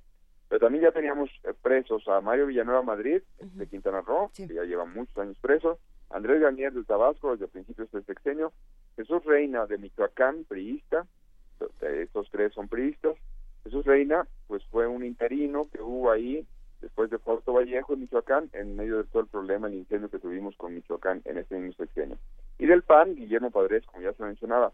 En la nota se decía que ya estaba sentenciado. Yo me quedé con la duda si ya está sentenciado, porque según yo, él está apelando y él está en su proceso de defensa, a lo cual también hay que decirlo, estos señores tienen derecho, ellos porque son básicamente puros hombres. Prófugos, César Duarte, Jorge Torres López, sigo con la lectura de la columna de Joaquín López Dóriga. Jorge Torres López de, de Coahuila, este señor salió, eh, estuvo ahí en ese puesto después de Humberto Moreira. Sujetos a proceso, Flavino Ríos de Veracruz, también un el señor que sustituyó a Javier Duarte, él está en prisión domiciliaria. Rodrigo Medina de Nuevo León, ya lo mencionábamos, y Luis Armando Reynoso, panista de Aguascalientes, esto no lo habíamos mencionado, otro panista investigado, y en, investigados en el extranjero, en su momento han sido los periodistas Humberto Moreira de Coahuila, que como no, estuvo en la, en la prisión en España, así fuera por unas horas, Eugenio Hernández de Tamaulipas, que se pasea por aquí y por allá, la semana pasada reportaba el periódico Reforma que se le había visto en Cancún, perdón, eh, el periódico Reforma creo que lo encontró en San Pedro, García García, y otra columna lo mencionaba en Cancún, o sea que no se le ve muy agobiado que digamos. Eh, en San Pedro se le, se le vio en un restaurante y todavía dijo que no era él, que era su hermano. Y para culminar con lo que dice López Dóriga, eh, aquí eh, estaban eh, precisamente, eh, hay señalamientos en torno a Gabino Cue, el exgobernador de eh, Oaxaca, y a Fidel Herrera, exgobernador de Veracruz. Esa sería una, una lista a la que tenemos que estar pendientes. Eh, ¿Cuántos exgobernadores nos deben cosas, decías? Bueno, pues eh, pensemos en Jalisco y pensemos en el señor Emilio González Márquez, que dejó una deuda descomunal. También habría que revisar que algunos han nadado de muertitos todo este tiempo, quizá entre comillas, porque otros han sido peores, todo esto entre comillas, pero eso no obsta una serie de señalamientos de irregularidades por parte de la Auditoría Superior de la Federación a distintas administraciones aquí y allá. No se salva casi ninguno, de hecho alguna vez comentábamos aquí en este espacio que sería un bonito ejercicio hacer la búsqueda de un buen exgobernador. ¿Qué exgobernador tenía buena fama pública, habiendo dejado el cargo e incluso habían seguido de una manera pues notoria o notable una carrera en el servicio público, es decir, que podían volver a tener eh, puestos de elección popular o incluso de gestión en administraciones. Y creo que nos van a sobrar dedos de las manos, y muchos, eh, cuando, a la hora de tratar de hacer un, un, eh, un listado de qué buenos exgobernadores tenemos, de cualquier entidad, en cualquier momento. Sí los hay, yo creo que sería injusto decir que no hay ninguno, pero pues que cada quien haga su ejercicio y verá que al segundo o tercer nombre le empieza a flaquear la memoria. La transición democrática en el año 2000 con la presidencia de Fox eh, marcó un, un, espectro de rebeldía de muchísimos gobernadores de origen prista y de origen perredista. ¿Cuál crees, Salvador, que es esta, que es este fenómeno que aparentemente había democratizado la vida del país, restituyendo a los gobiernos estatales su, su dignidad, su autonomía y su diálogo con el gobierno federal? ¿Por qué esta, por qué esta caída? Este, esta forma de poder absoluto los corrompió. ¿Qué, qué, qué pasó con las líneas en las que el gobierno federal se cruza con los gobiernos estatales, educación, salud? seguridad, justicia. ¿Cómo lo ves este, en ese balance? Yo creo que es una pregunta muy pertinente y apuntaría un par de eh, hipótesis. El primero es que nunca hubo tal cosa como dignidad de los estados. Es decir, dignidad entendida como un juego de equilibrio entre los poderes. Eh, un gobernador más que otro, pero todos intentaban ser el titular de los tres poderes, del Ejecutivo, por supuesto, pero del Legislativo y del Judicial también y entonces terminaban metiendo a sus operadores en el legislativo y colocando a cuates, amigos, quienes les debiera el favor en el judicial. Entonces, cuando en efecto, con la alternancia, eh, se da la ausencia de un jefe máximo, un jefe supremo a nivel nacional, como llegó a ser durante muchas décadas el presidente de la República, estos cuates, eh, pues simplemente el único contrapeso que tenían no era en sus entidades, sino en el centro de la República, en el Poder Federal, era en, la única instancia que medianamente funcionaba como barrera y este modelo se terminó de romper, el, segunda, el segundo apunte, eh, precisamente eh, por dos vías. Los mismos gobernadores se dieron cuenta de su poder y, y inventaron eh, lo que precedió y lo que es hoy la CONAGO, que formalmente es como una paramaya, de verdad que no, no merece la mayor discusión al respecto, es, es una entelequia, es, es absolutamente prescindible, pero informalmente sí es un club de gobernadores que se han empoderado y que saben de su peso a la hora de ciertas negociaciones, de forma tal que a los panistas esa, ese, ese club de gobernadores quiso hacerle frente antes de que antes de someterse a una nueva autoridad y por otro lado han logrado ciertos márgenes de impunidad precisamente al saberse eh, pues desde Roberto Madrazo para acá también habría ahí otro antecedente al saberse que la presidencia ya no era tan fuerte incluso antes de que Vicente Fox llegara a la misma. Finalmente yo diría que tenemos en los gobernadores a eh, gente que hace una ecuación muy pragmática del poder en cuanto vienen las elecciones entregan, negocian parcelas a la hora de ver un candidato que va más arriba que otro, sin distinguir de ninguna manera colores o eh, filias partidistas. Eso lo vimos desde 2006, hay una llamada famosísima de la maestra Elbester Gordillo con Eugenio Hernández, ya lo dije yo, uno de los que han sido múltiples, eh, múltiples en múltiples ocasiones señalados, eh, supuestamente presidido o requerido por la DEA, eh, esta unidad, eh, eh, autoridad estadounidense, pero en todo caso lo que tenemos es también señores que saben a la hora de transar el apoyo político, colocar sus canicas en donde creen que sus intereses pueden rendirles mayores frutos de cara a un, a un futuro político no necesariamente de trabajo, sino de impunidad. En esos estados donde han estado cuestionados, perseguidos, indiciados los gobernadores, ¿cree Salvador que los legislativos eh, han tenido la oportunidad, han respondido a la oportunidad de, de- de colocarse, digamos, a la vanguardia del poder político de sus entidades? ¿Tú consideras que hay casos que valga la pena mencionar como una, una, articulación de diálogo con los diputados federales, con el Senado? No, no, ya quisiera yo que tener más claro, necesitaría un poco más de reflexión, la verdad, para no especular tan impunemente, pero, pero diría que ya quisiera uno que fueran el, alter ego real del gobernador en turno, ya no digamos una instancia de diálogo o de interacción con, con poderes federales. Eh, su, mandato es estrictamente, precisamente, eh, contenerse mutuamente. Perdón por tantos mentes. El, el caso es, en, Guadalajara creo que está pasando un fenómeno más por necesidad de Aristóteles Sandoval, que se sabe perdido de cara a las elecciones venideras, porque eh, todo prefigura que Enrique Alfaro, el alcalde de la ciudad de Guadalajara, tendría pues el camino muy muy amplio de cara a situarse en la gubernatura.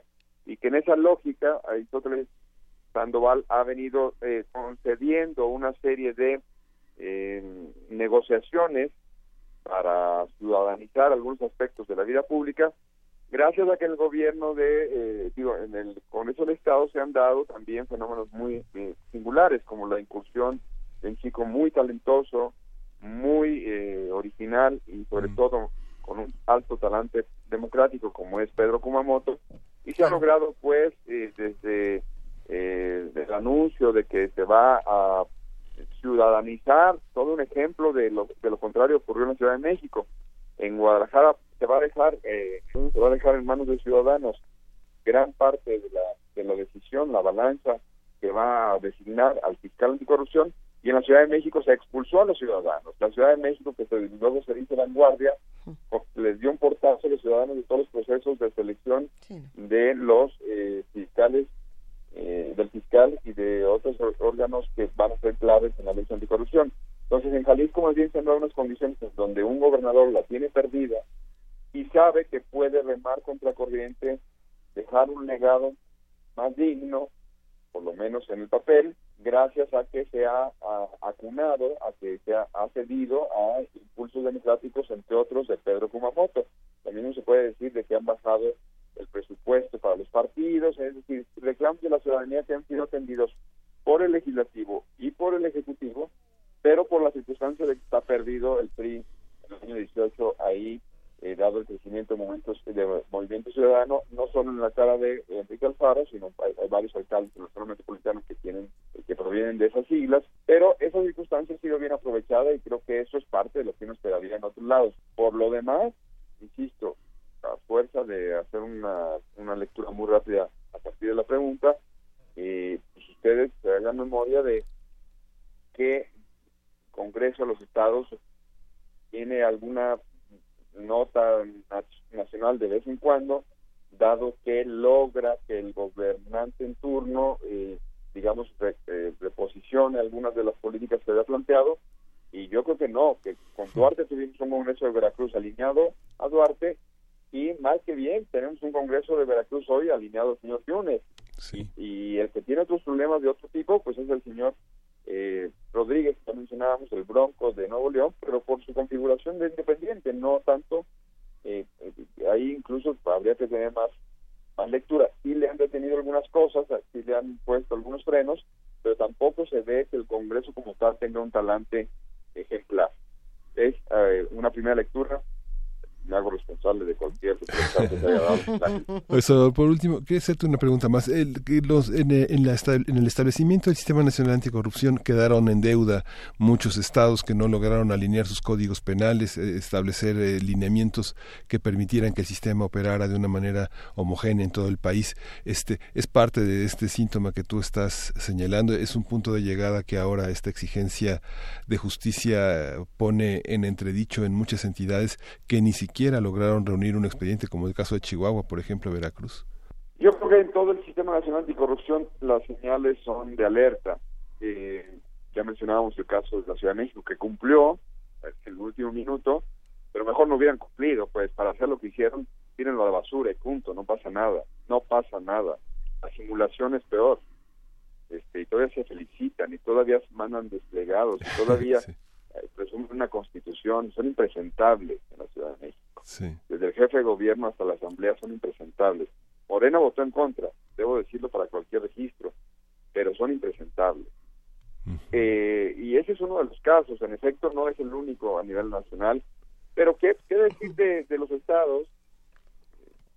Pequeños aprendices de lo que ocurre en el Senado, que tienen detenidos eh, la discusión y los nombramientos de magistrados y de fiscal, y tienen todo atorado, y no solo eso, sino vez tras vez han sido eh, la mano que mece la cuna, eso es claro, en ataques a organizaciones de la sociedad, civil que están propugnando precisamente por que lo que fue una ley o un sistema de leyes, el Sistema Nacional Anticorrupción, llega a su máxima eh, expresión en el mejor de los términos a la hora de, convertirse en nombramientos, en, en, ejecución de esa misma ley, que eso que llevara el papel a su mejor momento ya a la hora de convertirlo en política.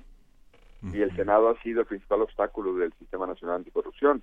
Entonces, si el Senado se ha portado así, pues los chaparritos de la feria se portan como se portan. Pues muchísimas gracias Salvador Camarena, analista, articulista político.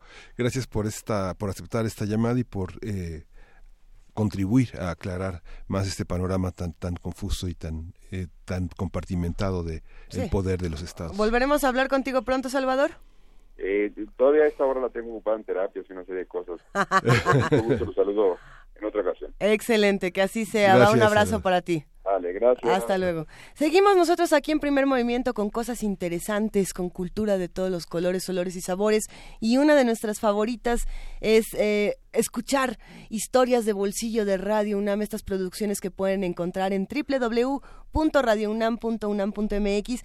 Ramón Gómez de la Serna, conocido como el papá de las greguerías, el mero mero, tiene una frase que si no me equivoco es algo así como el gato es una gárgola que se pasea por la casa. Wow. Es una de sus... No, es- no, no la conocí. Ah, la voy a buscar. No estoy segura si aparece en lo que vamos a escuchar a continuación, Pero es que es La brujería del gato, una de estos mini cuentos maravillosos que nos tiene preparados la producción. Gracias a todo el equipo de Primer Movimiento por este regalo tan pequeñito y tan bonito. Venga de ahí. Historias de bolsillo. Diminutos relatos sobre gatos.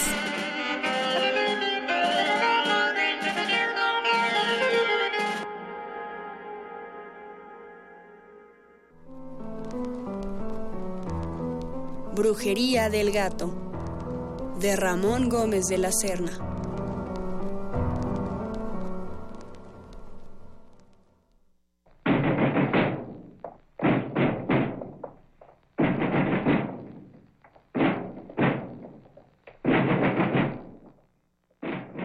Por complicidad con la bruja, había sido enjaulado el gato. Los inquisidores sospechaban que podía haber diablo escondido bajo la piel del gato. Y fue sentenciado a arder en pira aparte, porque podían haber pecado de bestialidad al quemar en la misma hoguera persona humana y animal. Bien maniatado con cadenas, el gato brujesco produjo un repeluzno de escalofrío entre los asistentes al auto de fe. Había algo de casa luciferiana en la presencia del gato.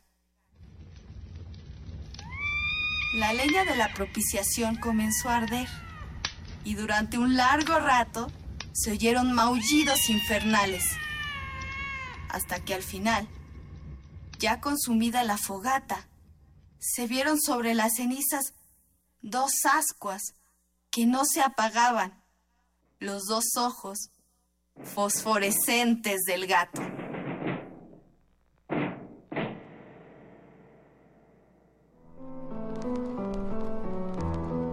Brujería del gato de Ramón Gómez de la Serna.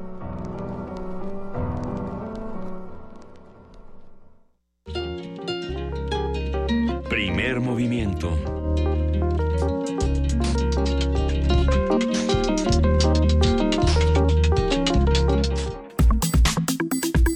Nota Internacional.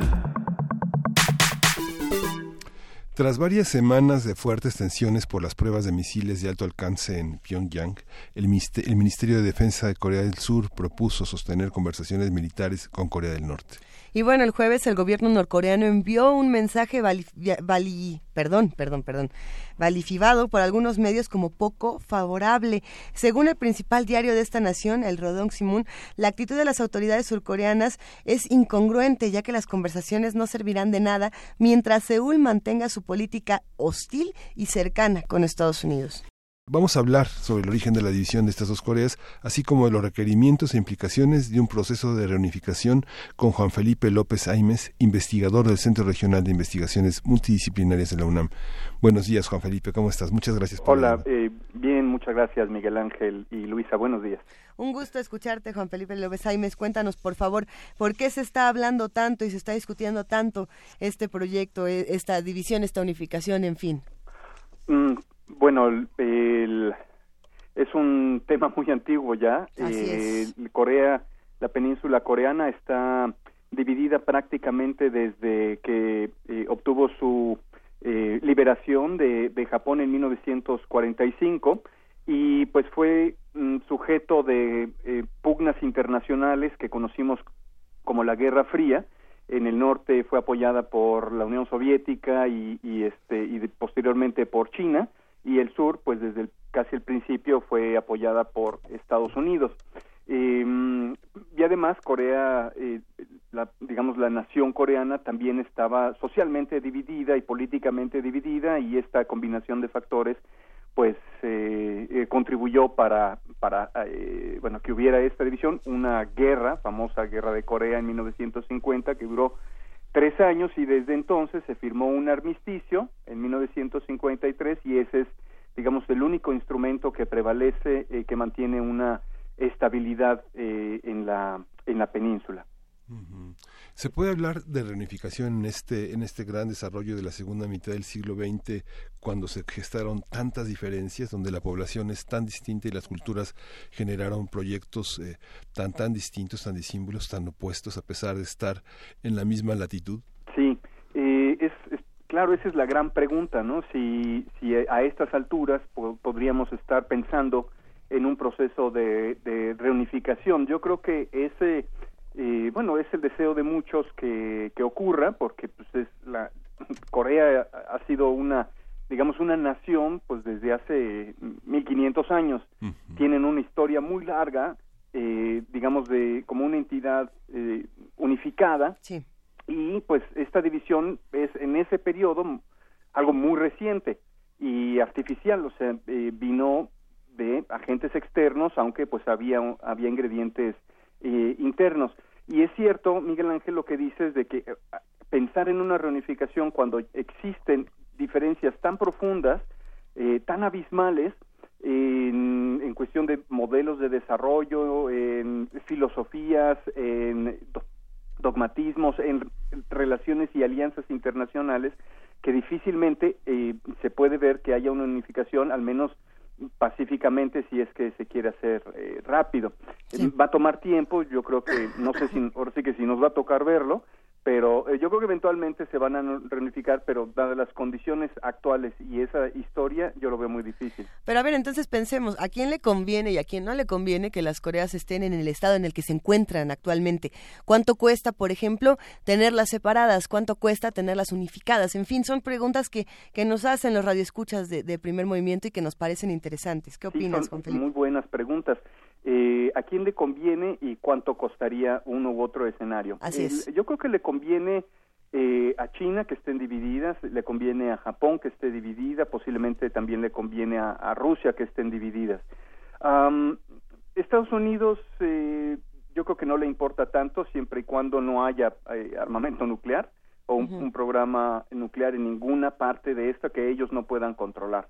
Eh, ¿Por qué le interesa a China eh, que estén divididas? Porque pues lo más probable es que si, si, se unificaran de manera, digamos, abrupta o violenta o rápida, eh, pues muy probablemente sería Estados Unidos quien encabezaría esta unificación y eso significa tener a un aliado de Estados Unidos eh, como vecino, ¿no? De, Sí. eh, de China y eso Y- pues, a lo mejor no lo quiere. Y justo ahora cuando Estados Unidos anda con tanto miedito con China. Entonces, está interesante. Eh, pues sí, no, ahora es, digamos, todavía más, más difícil que quieran eh, Estados Unidos enfrentarse en, en una guerra en, por Corea, teniendo a China en una, eh, pues, en una situación no muy favorable para Estados Unidos, ¿no? Entonces, yo creo que no es un enemigo que ahora, que ahora quieren ninguna de las dos partes, pero China estaría dispuesta a, digamos, a enfrentar a Estados Unidos y esto obviamente Corea del Norte lo sabe, lo aprovecha muy bien, siempre lo ha, siempre lo ha, eh, siempre lo ha hecho, siempre ha aprovechado las riñas de sus vecinos eh, para sacar muchísimo provecho. Eh, Japón también quizá no le interesaría tener una Corea unificada, sería un competidor económico muy importante. Este, Rusia, pues lo que quieren ellos es tener un gobierno eh, en algún lado favorable, amigable, para que, que le permita utilizar sus puertos. Este siempre ha sido el interés de Rusia por la península.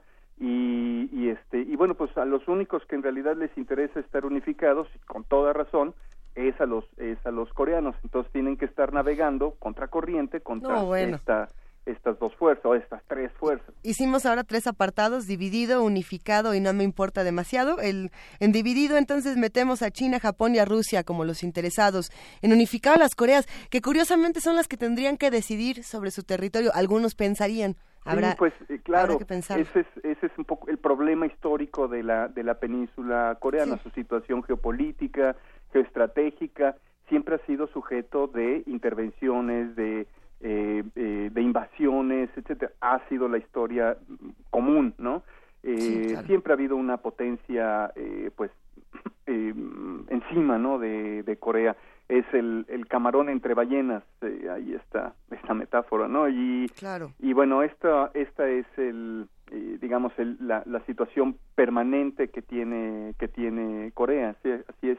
Y ahora, ¿cuánto costaría eh, la unificación? Pues si pensamos en el caso alemán de unificación, donde la diferencia era de más o menos de 3 a 1 en cuanto a riqueza, aquí la diferencia es casi de, de 50 a 1, entonces el costo de la unificación va a ser muy alto. Por lo tanto, no puede o no podría o no sería muy conveniente que fuera una unificación, eh, digamos, eh, abrupta. Sería algo muy costoso para toda la región, particularmente para Estados Unidos y, y- y Corea del Sur. En dado caso de que se dé a favor de Estados Unidos, que es yo creo que lo más lo más probable, digamos, esa esa alianza.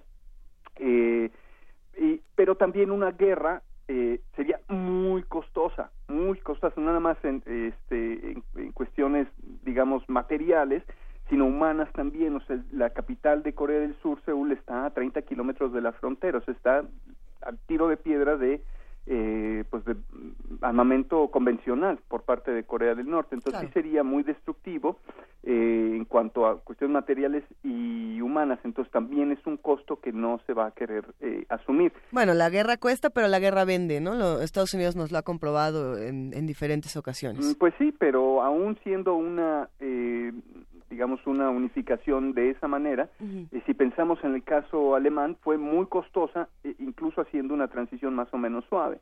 Entonces, no sé si, si, si esa lógica económica eh, opere en este en este caso, ¿no? Yo creo que hay un costo político también que, que, que estaría en el cálculo. Ujú. Importante. Eh, eh, tenemos aquí muchas noticias de Corea del Norte y de Corea del Sur, cada una, digamos, en, en- en su propio espacio.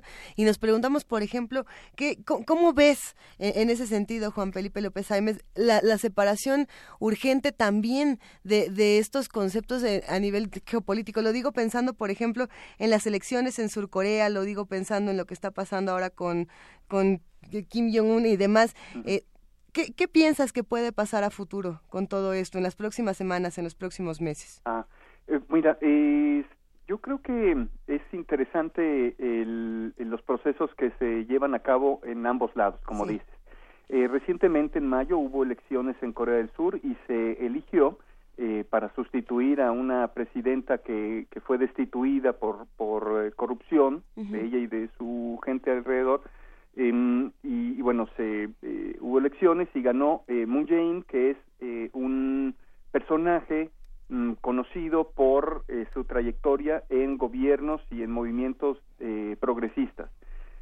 Eh, y bueno, él participó en las elecciones anteriores, compitió con la, presi- la que fue presidenta, Park, Park Chung-hee, eh, y ellos, eh, perdón, eh, Moon Jae-in ahora como, como presidente, eh, pues está tratando de introducir la agenda progresista eh, que incluye, de hecho él fue uno de los diseñadores de la política del sol radiante, de acercamiento con Corea del Norte hace mm, pues 15, 17 años, ¿no? Con el gobierno de Kim de, de Kim De Jong. Él fue uno de los diseñadores de, de esta política y pues ahora está en una posición de poder que eh, puede, digamos, mm, eh, retomar algunos de estos elementos. Aquí él pues puede tener las mejores intenciones y, y fue una política muy favorable que acercó en, eh, este, en cierta eh, de cierta manera a las dos Coreas creo que fue el mejor momento de, de esta relación pero pues eh, eh, ha tenido mala suerte o ha coincidido con eh, procesos externos, por ejemplo, presidencias en Estados Unidos que no son favorables o no han sido favorables a ese acercamiento. Eh, entonces está como con esta eh, este bache o esta este lastre eh, externo mm, por parte de los gobiernos de Estados Unidos y el Congreso que juega un papel muy importante históricamente ha jugado muy- un papel muy importante en los procesos de acercamiento también eh, cuando se ha intentado por parte de Estados Unidos eh, entonces, este, estos, eh, ¿qué va a hacer Moon Jae-in en su gobierno en las próximas semanas, meses?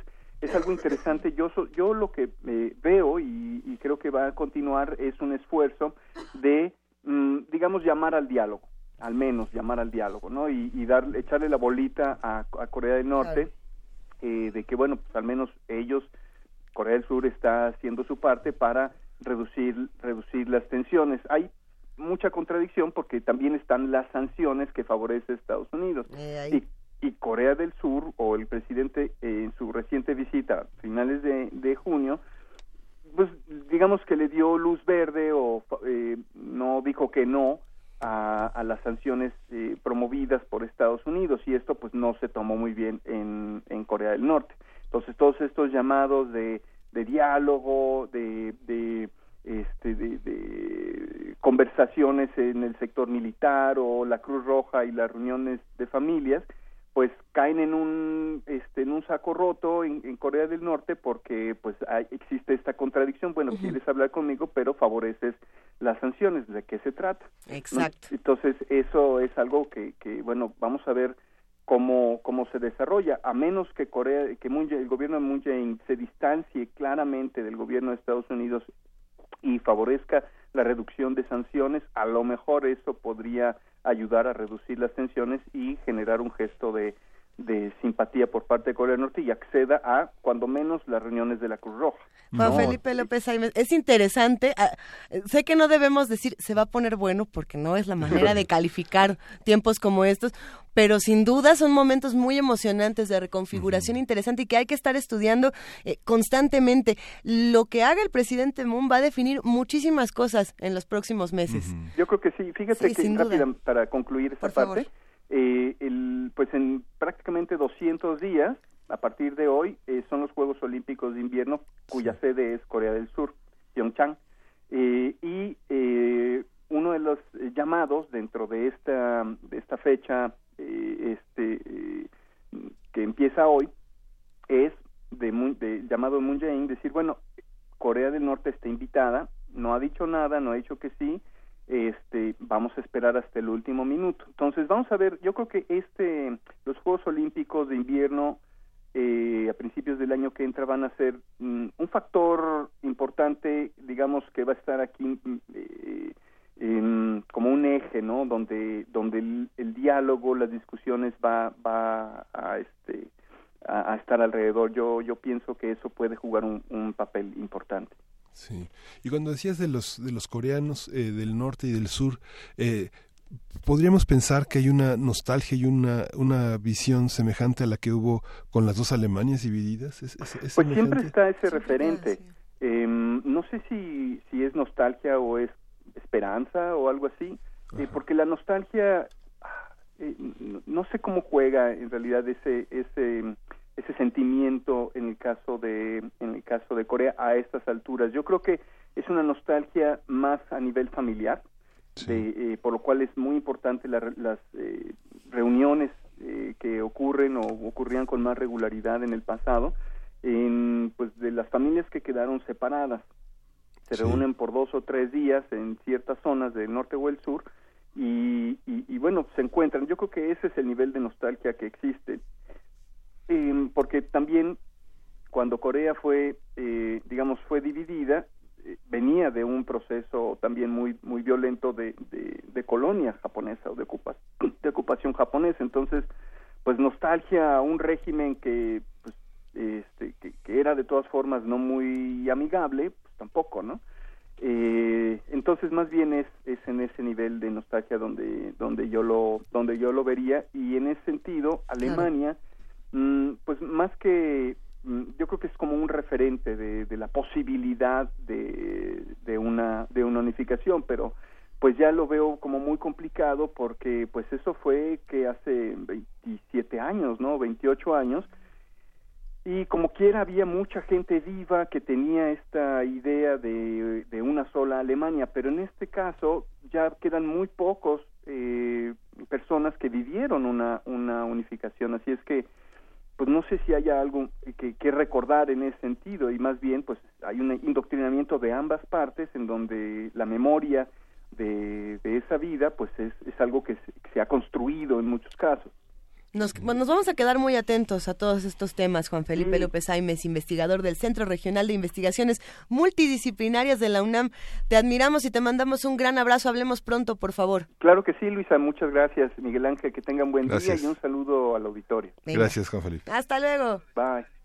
Vámonos a escuchar música, Miguel Ángel. Tenemos esta curaduría musical de Dizzy Lali que está deliciosa, esta zoología musical. Sí, vamos a escuchar la emulación del canto de un cisne, el cisne, en el Carnaval de los Animales de Saint-Saëns.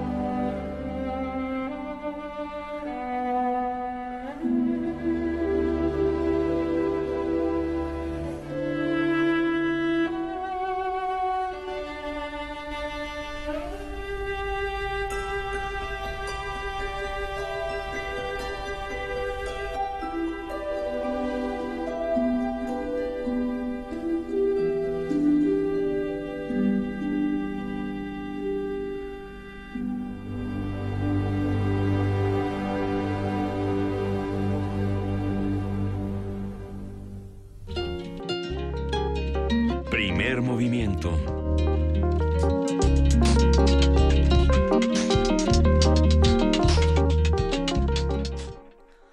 Las 8 de la mañana, ya con 59 minutos. Tenemos un minutito para despedir esta segunda hora de primer movimiento y lanzarnos directo a una pausa y luego a la tercera hora.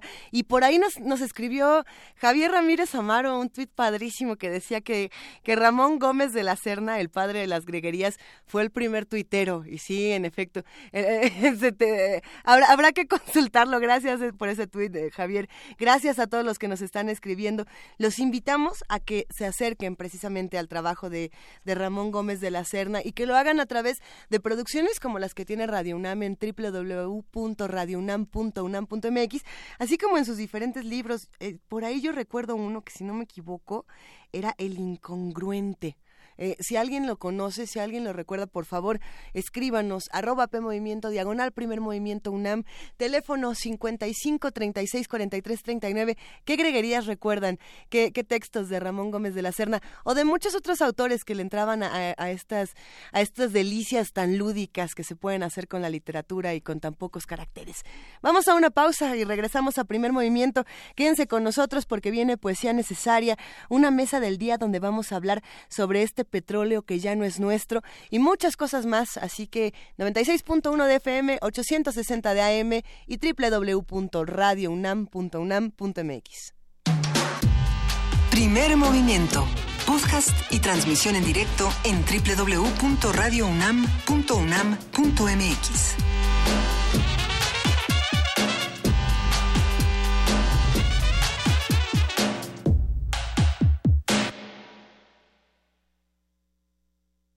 De las vistas de Salvador Toscano a la época de oro. Del celuloide, a la era digital.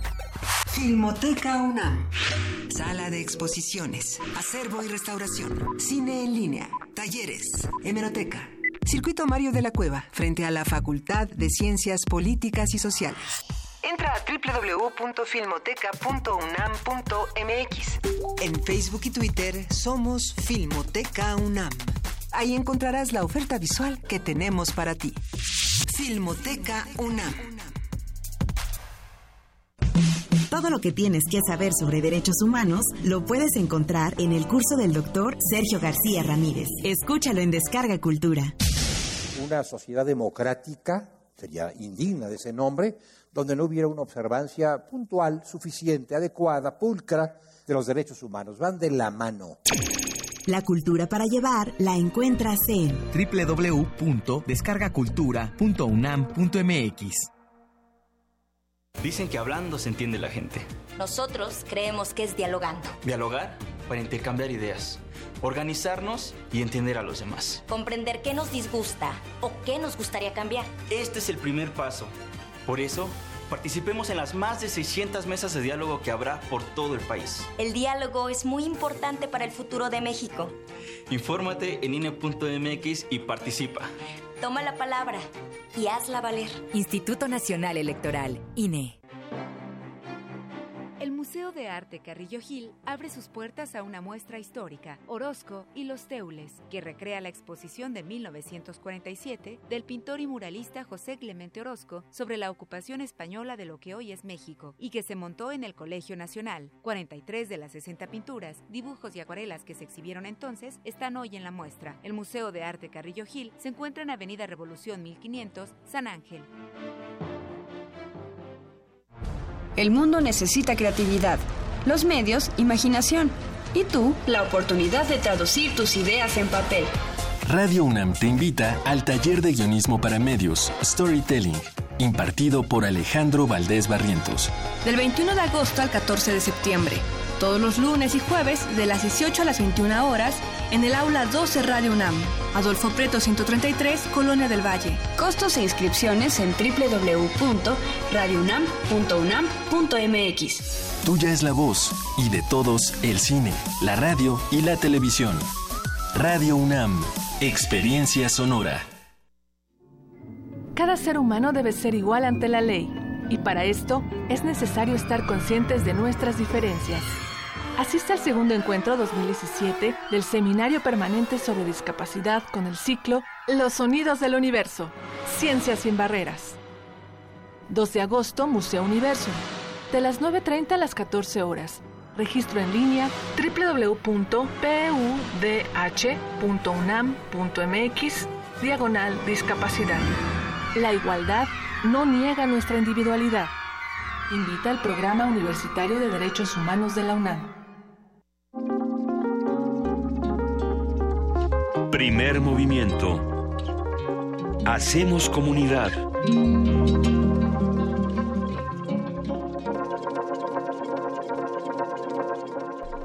Son las 9 de la mañana con 4 minutos. Estamos en este lunes 24 de julio. Miguel Ángel Quemain y Luisa Iglesias arrancando la tercera hora de primer movimiento. ¿Cómo estás ahora, Miguel Ángel Quemain? Pues muy bien.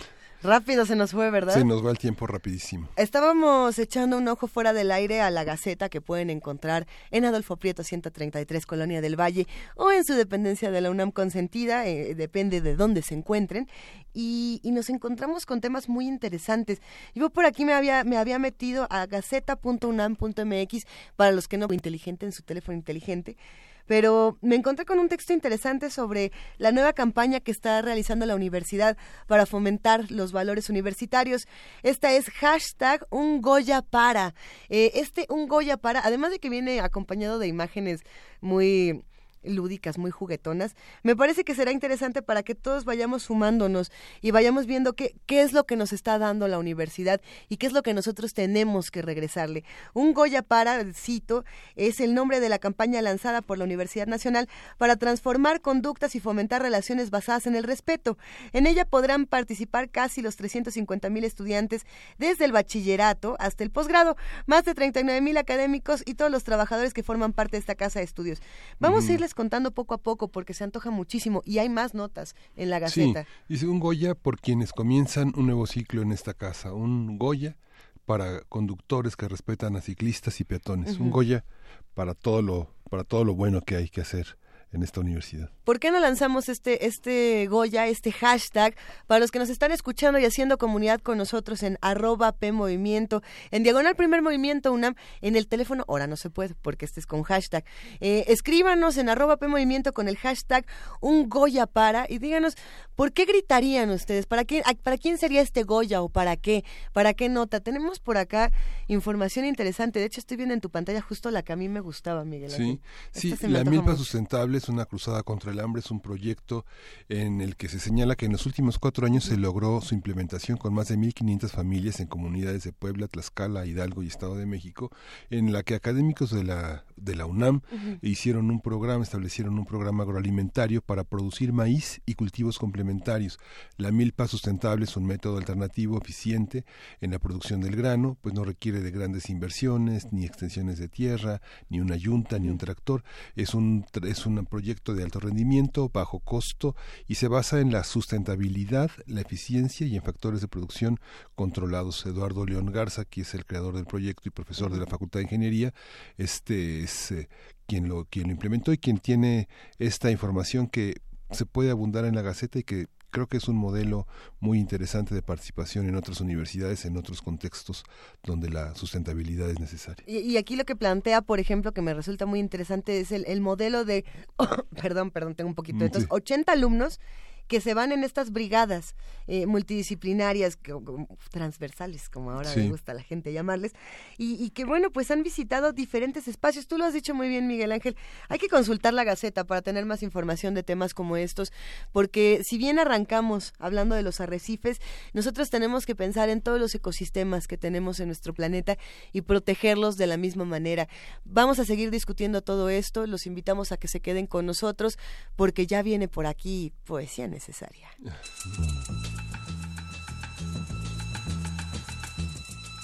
Es hora de poesía necesaria.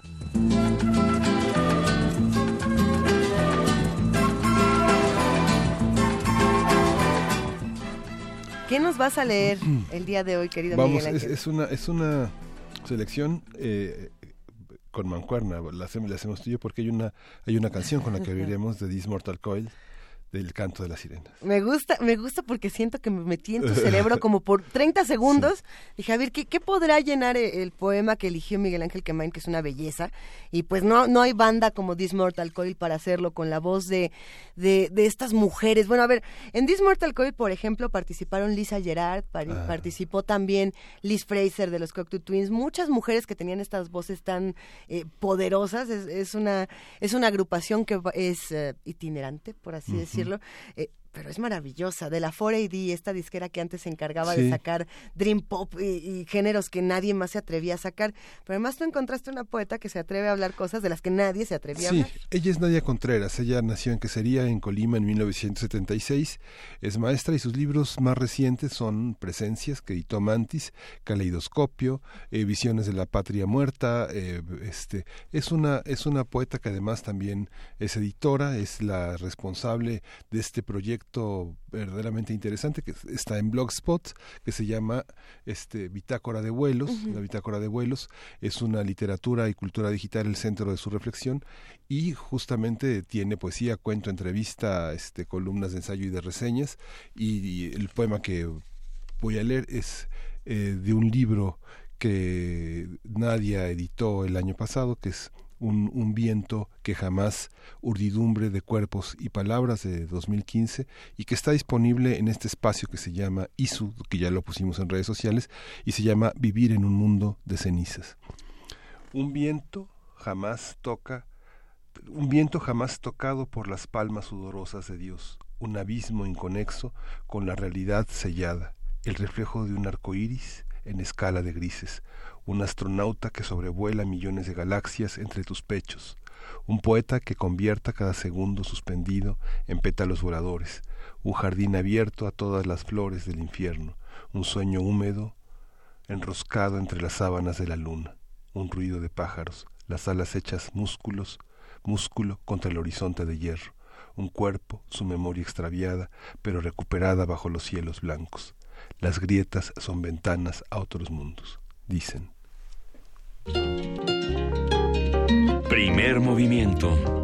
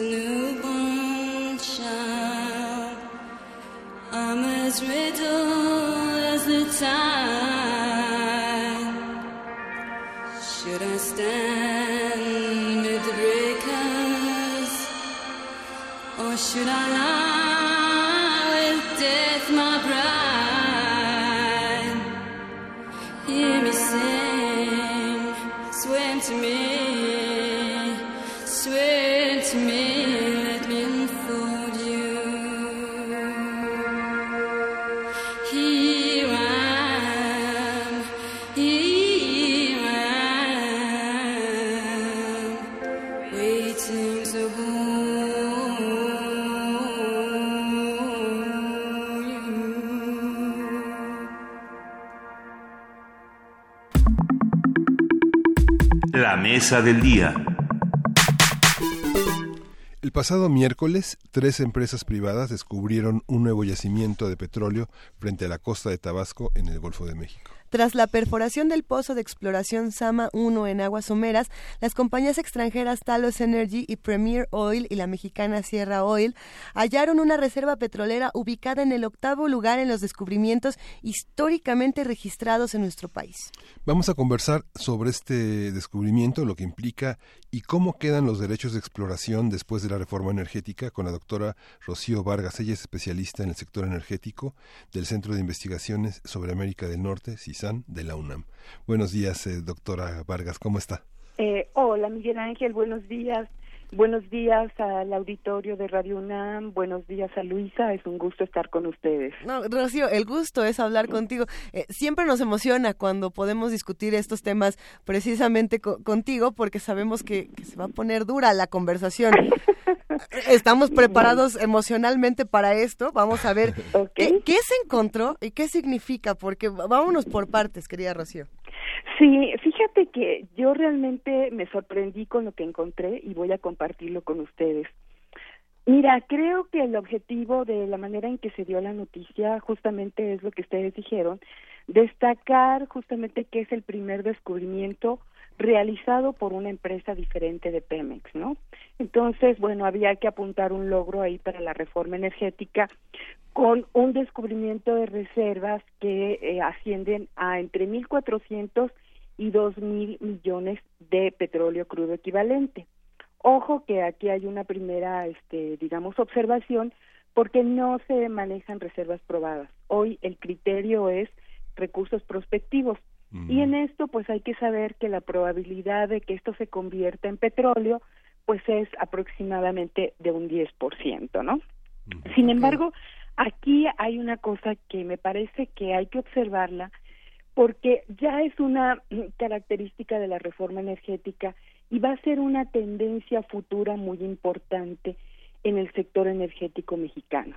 Por un lado está la cuestión del conflicto de intereses, que voy a explicar, y por otro, la oportunidad de bursatilizar las reservas petroleras y los activos fijos. En esto me voy a referir pues más a, infraestructura de Pemex, un poco diferente a las reservas, pero que ya son parte, digamos, del manejo de importantes fondos de inversión como BlackRock y First Reserve. Entonces, aquí en lo primero, la cuestión interesante que tiene que ver con este gran hallazgo, por supuesto, es que uno de los accionistas de la empresa de Sierra Oil and Gas fue Jerónimo Gerard.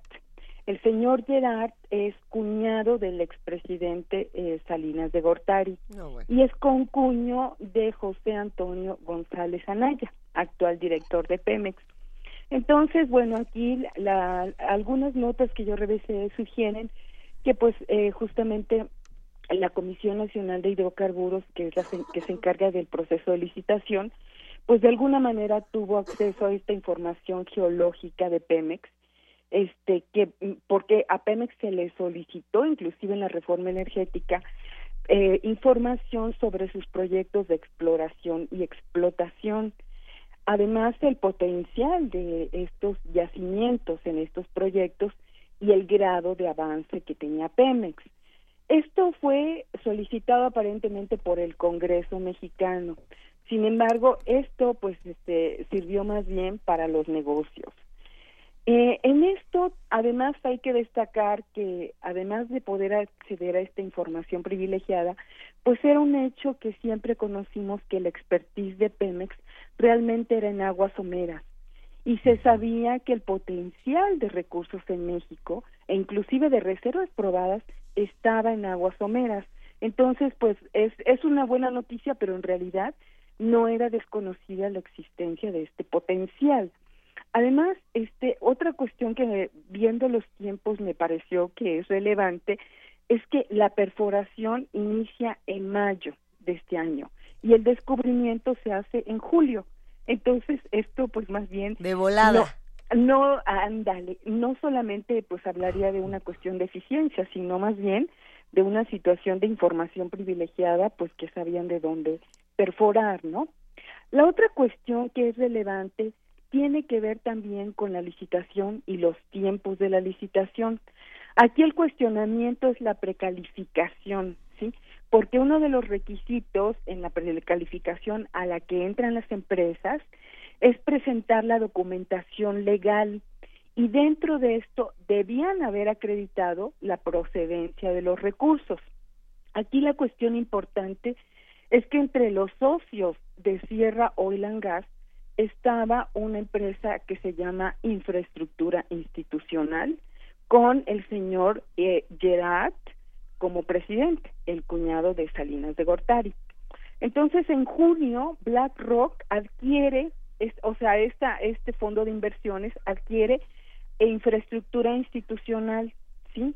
Eh, Sierra Oil and Gas no informa sobre la venta, por lo que no figura como parte de la licitación. Y en julio del 2015, este julio siguiente, se resuelve en favor eh, de, de este consorcio. Entonces, este, pues hasta diciembre del 2015, Infraestructura Estratégica anuncia su fusión con BlackRock. Entonces, pues esto realmente, el, el, el, problema es que tendría que haber aparecido esta información en la precalificación, en la licitación, este, digamos, de, de, de este concurso. Eh, por tanto, pues aquí eh, el, cuestionamiento es que Sierra Oil Gas presentó una información al menos incompleta, por no decir falsa, ¿no? Porque esto debía haber sido parte de la información eh, que debía haber manejado la Comisión Nacional de Hidrocarburos. Ahora, ¿por qué es importantísimo esta cuestión? Porque por el transitorio 5, ¿sí? Porque aquí, con cada contrato, las empresas pueden reportar para efectos contables y financieros las asignaciones o los contratos correspondientes y sus beneficios esperados. Es decir, pueden reportar como un activo las reservas que, que, van a tener en este contrato, ¿sí? Esto es básicamente para los procesos de financiarización de estas empresas y pues mucho más cuando son dos fondos de inversiones de la importancia, en este caso de BlackRock. Entonces, pues es, es digamos, un gran negocio en donde no, no solamente importan las reservas como posibilidad de convertirse en petróleo, sino son un activo para especular financieramente. Entonces, de aquí la importancia, ¿no? Entonces, esto, esto quiero decir en realidad en México es nuevo porque toda esta posibilidad no la conocíamos nosotros. Pero, por ejemplo, en el caso de Bolivia, cuando Evo Morales nacionaliza el en el 2006 la industria de hidrocarburos, una de las cosas que encuentran es que la empresa Enron tenía ya en, en sus activos, registrada como parte de sus activos, las reservas de hidrocarburos, que en el caso de Bolivia básicamente son gas, como parte como parte de sus activos. Entonces, esto es lo que sucede muchas veces con con estos este procesos de apertura que se dan ahora todas estas posibilidades, ¿no? Entonces, yo quiero recordar que cuando eh, antes de la reforma eh, salió un documento en el Congreso de los Estados Unidos firmado por Richard Lugar en donde ellos demandaban que uno de los mayores intereses de las transnacionales justamente era tener acceso a las reservas mexicanas y poder incluirlas como parte de sus activos, ¿no? Entonces, esta cuestión de las reservas es un punto medular en la reforma energética, porque justamente el mayor interés de las transnacionales es hacerse de reservas. Estas empresas transnacionales tienen menos del 7% de las reservas probadas mundiales. Entonces, pues de aquí el gran interés de seguir en el negocio al hacerse de las reservas de países productores. Pero también en este caso, como yo decía, pues está el interés de usarlas para efectos de bursatilización. Entonces, las reservas mexicanas son medulares porque van a servir para garantizar la seguridad energética de las empresas transnacionales, pero también de muchas empresas que no son precisamente privadas, que son las National Oil Corporation, como las chinas, ¿verdad? Por ejemplo, este, la italiana, la ENI, en donde ellos, por ejemplo, en el caso de los chinos es muy claro, adquieren reservas, este, pueden explotar en el momento actual el petróleo o dejarlo para el futuro como una garantía de su seguridad energética. Entonces, pues el punto este fundamental aquí son las reservas. Pero además, esto de que yo hablaba de esta característica que viene con la reforma, es la cuestión de, de la participación como fondos con BlackRock, porque también en la infraestructura, por ejemplo, esto que está traspasando los ductos de Pemex que se están traspasando, los está adquiriendo BlackRock. Inclusive, un dato interesante es que el actual director de PMI, el Petróleos Mexicanos International, el señor Bolín, Bol, eh, Bolín eh, Bolok, eh, justamente eh, viene de BlackRock, ¿no? Entonces, este, pues aquí ya, eh, inclusive tenemos un efecto primero en, en um, las acciones de la empresa Premier que subieron un 38%. O sea, ya hay efectos inmediatos en, en la cuestión accionaria. Otra cuestión que me parece interesante que sería bueno eh, analizar a la par que este éxito es el tipo de contrato. Es decir, estos son contratos de producción compartida, ¿sí? Es decir, en esto se comparte el petróleo. Primero se comparte entre el Estado y el privado para afrontar costos.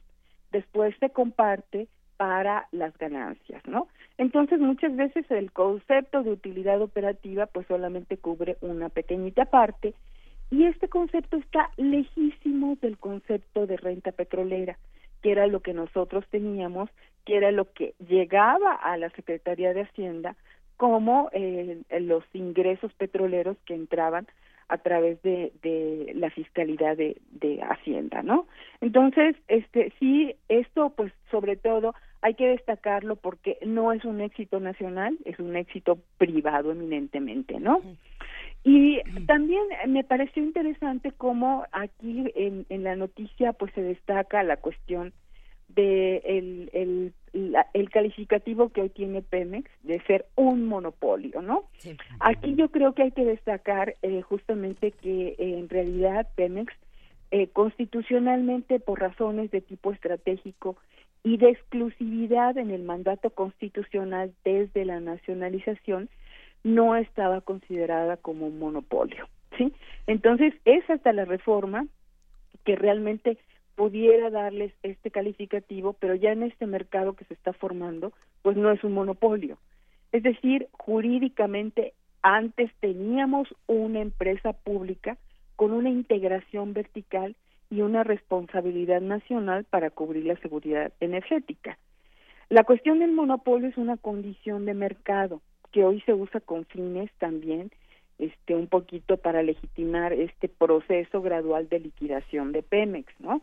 Entonces, esto, esto es la manera en que se presentó y realmente creo que en, conclusión podemos hablar, sí, de un gran descubrimiento, pero que realmente los méritos no pertenecen a este consorcio, sino era información privilegiada y que pues este apunta, hay que observar esto porque apunta a, a, a dar la posibilidad de hacer un uso especulativo de las reservas y en esto yo quisiera acudir, por ejemplo, al caso griego, al caso español, en donde, por ejemplo, puede haber procesos que pongan en jaque a los estados nacionales. Entonces, este, no quisiera pensarlo, pero mejor, mejor vamos siguiendo estos casos, ¿verdad? Sí. Entonces, este, Doctora, eh, con esta, este descubrimiento hay, hay, quien señala que se, eh, que se tenía desde el inicio de este siglo. Sí. Eh, ¿qué, significa eso? Que no, no, había la tecnología suficiente, este es el momento oportuno políticamente para que en el, marco de la reforma energética pueda entrar una empresa privada. Es un es un es un negocio más de, eh, Sí, fíjate Miguel Ángel que yo creo que efectivamente hay que ver, por ejemplo, esta desinversión que se tuvo con Pemex y que hoy día, por ejemplo, le puede costar a Pemex inclusive traspasar parte de las asignaciones con las que se quedó, como no va a poder cumplir porque le han quitado el presupuesto de la inversión, de alguna manera va a ser otra manera en que lo, lo hagan traspasarlo a contratos privados. Antes de la reforma, yo creo que hubo toda una estrategia justamente para desinvertir, lo cual repercutió justamente en el nivel de reservas, bajó el nivel de las reservas probadas mexicanas y entonces este pues eh, eh, se aprovecha esta oportunidad para para dar a conocer esta información que de alguna manera ya se tenía, ¿no? Entonces, este sí yo yo no creo que haya sido realmente nuevo, porque toda la vida hemos sabido que el, el expertise de Pemex estaba en el sureste de México, cosa que por ejemplo es clara en contraste con las aguas profundas, aunque se estiman también ahí este barriles de petróleo crudo equivalente, todavía hay mm, menor certeza que en las aguas del sureste de México. Entonces creo que inclusive la estrategia de cómo se están licitando a qué compañías pues tiene que ver justamente con esto de dónde tenemos más reservas, de qué compañías se pueden ir a las rutitas, de las grandes transnacionales se van a aguas profundas inclusive fíjate con contratos de licencia que en realidad son concesiones y con esto hay que decirle a la gente que una concesión significa entregar el petróleo al privado a nivel de boca de pozo, es decir, a nivel del suelo, en tanto que jurídicamente la Constitución sigue diciendo que los recursos del subsuelo son de la nación. Y aquí en el área de perdido, en donde esto se licita, pues ya está la infraestructura norteamericana lista y presta para recibir este petróleo, porque además, una vez que el privado recibe el petróleo, tanto en contratos de licencia como en contratos de producción compartida, no hay una obligatoriedad de que ellos destinen esta producción al mercado nacional. Entonces, ellos pueden sacar el petróleo a donde ellos quieran. Entonces, esto es un elemento de inseguridad energética. Y esto lo destaco porque esta gran noticia que se maneja, digamos, como un éxito, pues realmente puede tener un problema de seguridad energética porque no tenemos la garantía del abasto nacional. ¿sí? Si, si el hallazgo, digamos, este hallazgo privado, este éxito privado no nacional, no es, digamos, nuevo, por así decirlo, ¿qué reflexiones nuevas sí tenemos en este momento, Rocío? ¿O qué tendríamos, qué tendríamos que estar atendiendo que a lo mejor no hemos visto en las últimas semanas?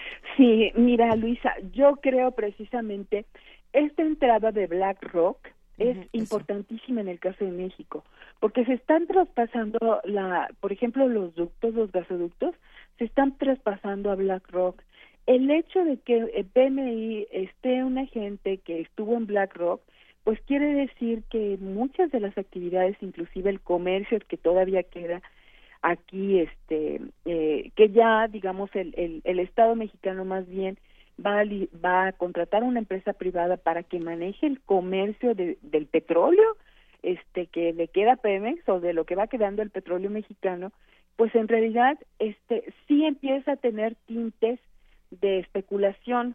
Por ejemplo, para ponerte un ejemplo, una de las cosas que yo encontré, el por qué México va a comprar, por ejemplo, 100 mil barriles diarios, 50 mil ya en tres meses, de crudo ligero que viene de las dutitas de Estados Unidos, mucho es la posibilidad de hacer algo que se llama swaps, que son contratos, digamos, que tienen la posibilidad de especular financieramente.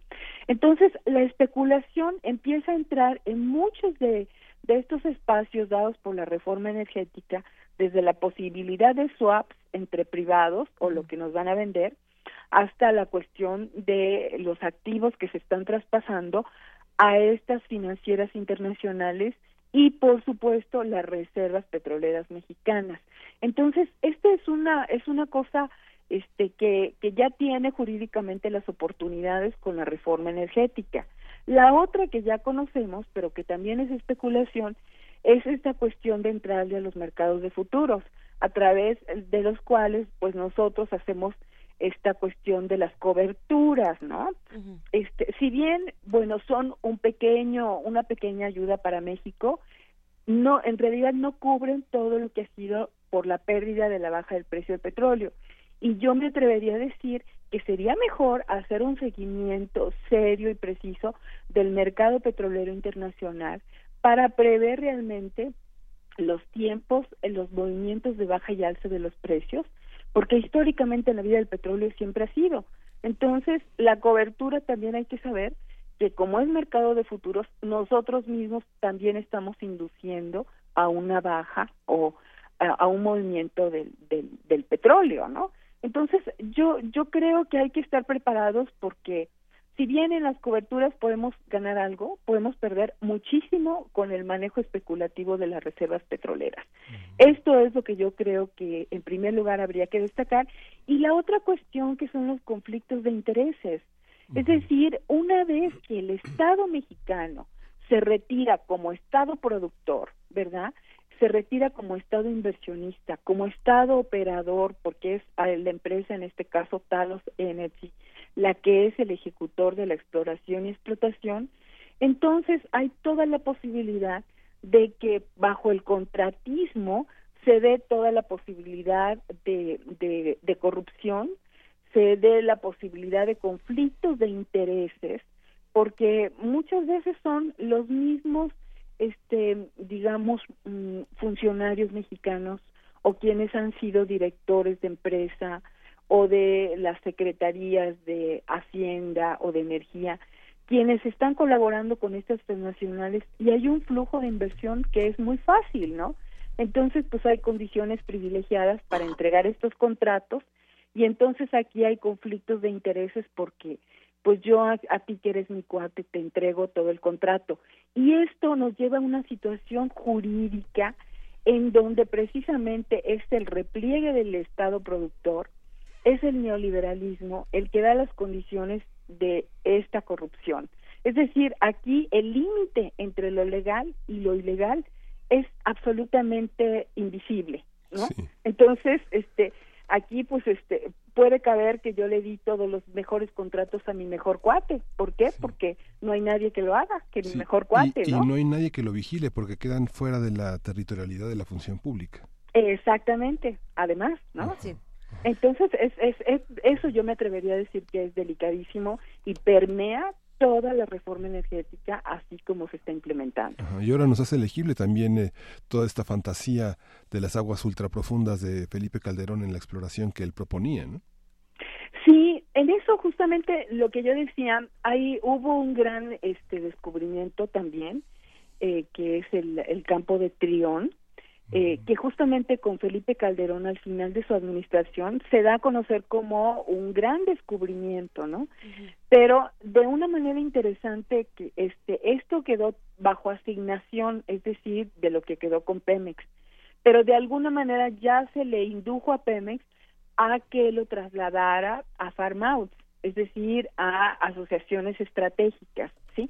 Y en esto, en estas nuevas licitaciones de esta área de perdido donde está Trión, justamente encontramos de nuevo a esta empresa de Sierra Oil and Gas, ¿sí? Entonces yo digo, ¿será casualidad de que no sabían que también aquí había grandes descubrimientos? Este, no, seguramente tienen toda la información para saber cómo colocarse ahora con contratos de licencia que son concesiones, ¿no? Entonces, este sí realmente eh, yo creo que no es no es eh, absoluta casualidad esto cómo se van colocando las empresas. Es es una eh, digamos estratégicamente se va otorgando diferente tipo de contratos de acuerdo a la cantidad de reservas a la certeza de reservas a los tiempos al tamaño de las empresas a el tipo de producción si son lutitas si es gas si es onshore si es offshore. Entonces no es gratuito 20 años, 20 años trabajamos los científicos y los técnicos mexicanos para beneficio de las transnacionales. Pues mira. Pues eh, mira, al menos Radio UNAM tiene la convicción de que eso es lo que está sucediendo. Pero yo creo que la peor tragedia de México es justamente no darnos cuenta, porque nosotros hemos adoptado, digamos, el lenguaje ahora de eh, justamente liberal para la explotación de recursos. Entonces, cada que se entrega un campo, todos festejamos. o sea, se entregó, qué bueno, descubierto para las transnacionales. Sin la conciencia realmente de que estamos entregando espacios de tierra que van a ser explotados por 30 años o más, justamente, y que las reservas son para la posibilidad de un usufructo absolutamente privado y que ni siquiera tenemos una garantía de abasto nacional porque no hay un condicionamiento de que tienes que dirigir tal porcentaje de la producción para el mercado nacional. ¿Sí? Entonces, ¿me entiendes? Con los lentes que estamos evaluando todo esto, es con los lentes justamente de los triunfadores, y los triunfadores en esto son las transnacionales. Entonces, este, pues su, eh, su logro fue haber abierto con esta reforma energética, pero no es necesariamente un triunfo nacional. A pesar de la reforma energética, digamos que, bueno, quería, esta, esta mañana hablamos de arrecifes y justamente el compromiso de petróleos de Venezuela y de petróleos mexicanos, con el apoyo también de la Fundación Telmex, es generar mecanismos de protección de arrecifes, creando tecnología propia para esto. Este, no sé si haya un mecanismo que garantice que la explotación por parte de empresas transnacionales tenga esa protección del mar Caribe. Sí, a lo mejor, mira, eh, no sé realmente las condiciones del acuerdo. Este, eh, ciertamente pueden pueden tener una cierta protección de arrecifes, este, pero eh, yo creo que ahí hay que ver que ya Pemex no es un operador. En realidad todo está quedando en manos de las transnacionales y pues habría que ver, eh, digamos, el ámbito de ejecución, de verificación, de control que realmente tienen los organismos regulatorios mexicanos, ¿no? Entonces, yo creo que cuando se va perdiendo información, esa posibilidad de control pues se reduce para el Estado mexicano, ¿no? Entonces, realmente, este, pues no sé, habría que esperar que, que respeten los arrecifes, pero no habría que ver el, el contrato, no lo sé. A ver, por aquí tenemos algunas preguntas de los que Sí. están haciendo comunidad con nosotros, Rocío. Y esta me, me parece interesante, es de Delia RO y nos dice, eh, nos pregunta por la relación que existe entre el, entre el grupo BlackRock con el fracking y el gas shale, que al parecer fue prohibido, eh, por ejemplo, en Estados Unidos, en Nueva York, y que al parecer esta, este grupo lo va a permitir o lo permite ya de manera regular. No, no estoy segura. Cuéntanos. Sí, eh, mira, yo creo que BlackRock está metido en muchas cosas. O sea, realmente son fondos de inversión, porque hoy justamente la cuestión petrolera y la banca van de la mano. Las transnacionales están profundamente involucradas con el sector financiero y bancario. Entonces, muchas veces ya no es posible hacer esa diferencia. Eh, en, en, este, en el caso del fracking, efectivamente, muchos estados de la Unión Americana lo han prohibido o hay moratoria, pero también muchos estados sí tienen explotación de fracking. Por ejemplo, el estado colindante con México, que es Texas, este tiene fracking, California tiene fracking, Nuevo México, este eh, tiene cuencas importantísimas como Marcellus, que está en el centro norte de los Estados Unidos, más bien no- noreste de Estados Unidos. Este, entonces, el fracking está prácticamente en todo Estados Unidos, ¿sí?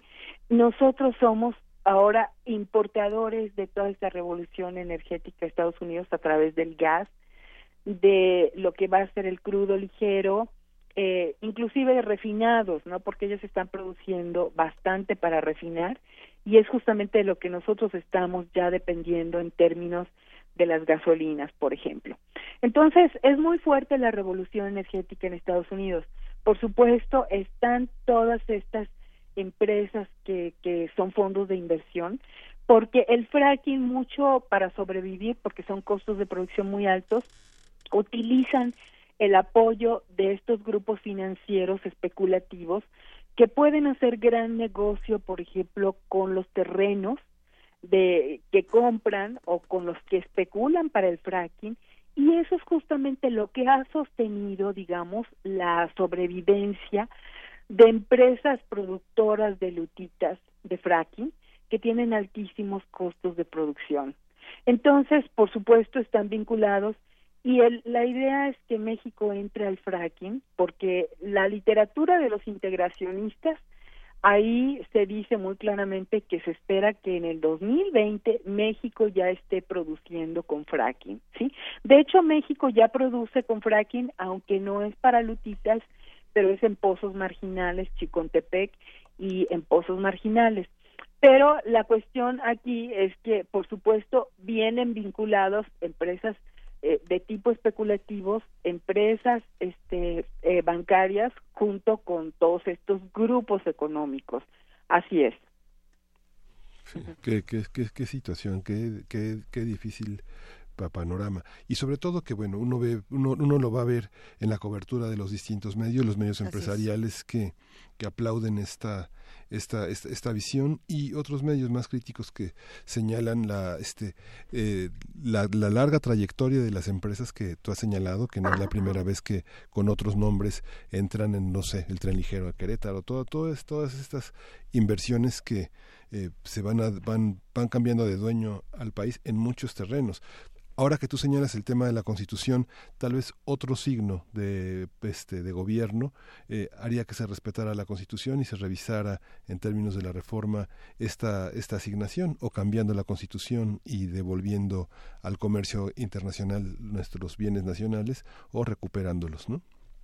Sí, mira, yo creo que la reforma energética está absolutamente blindada. ¿Sí? Es decir, es igual que, por ejemplo, el Telecan tiene un capítulo 11 en donde no hay posibilidad de la nacionalización. es decir, nosotros no tenemos conciencia de lo que hemos estado comprometiendo, ¿no? Entonces, este, la, la cuestión de los procesos de apertura, como la reforma energética, se pueden ver en otras experiencias, sobre todo, por ejemplo, latinoamericanas en los años pasados, y ahí uno puede ver lo que va resultando de la reforma de, la, de los procesos de apertura, que son el gran negocio para las transnacionales, como aquí lo tuvimos antes de la nacionalización de Cárdenas, pero no necesariamente para la nación. Y nosotros con los acuerdos comerciales, con los compromisos ya que tiene la reforma, en realidad, este, pues todo, la única posibilidad de, de alguna reversión tendría que terminar en paneles internacionales con años de controversia, con presupuestos altísimos para pagar estos estos este eh, controversias jurídicas. Y aún así te puedo decir que si si hay alguna ganancia este es muy costosa para el estado. Por ejemplo fíjate después de que Chávez nacionalizó entre comillas, eh, los recursos de Venezuela, que simplemente cambió contratos. Hubo una, una mm, eh, divergencia jurídica entre ExxonMobil y PDVSA. Entonces, pues a través de un organismo del Banco Mundial que se llama CIADI. Y finalmente, eh, a pesar de que hubo una demanda de ExxonMobil, pues el, el Estado venezolano no pagó los mil millones de dólares. Pero después de que eso, eso que ganó el Estado venezolano, hay que ver qué es lo que ha sucedido con Venezuela, cómo está Venezuela en estos momentos, ¿no? Entonces, muchas veces hay represalias de los estados poderosos con los estados productores. Otro ejemplo que me atrevo a poner para que se vea simplemente esto que no se contempló en la reforma, que es el poder de las transnacionales y quién está detrás de ese poder que son los estados-nación. En el caso, por ejemplo, de Ecuador, eh, Rafael Correa eh, hizo, digamos, una demanda contra Chevron por daños de contaminación petrolera a la Amazonía este, ecuatoriana y entonces en un primer momento ganó, pero después un juez en Nueva York revirtió ese fallo y hoy día Ecuador tiene que pagar un porcentaje de su Producto Interno Bruto a la empresa Chevron. Entonces, esto nos refleja un problema de poder, de asimetría de intereses, aunque la verdad, la justicia esté del lado de los países productores. Simplemente el hecho de ser más débiles pues los hace de principio este eh, incapaces a veces de poder ganar una controversia internacional.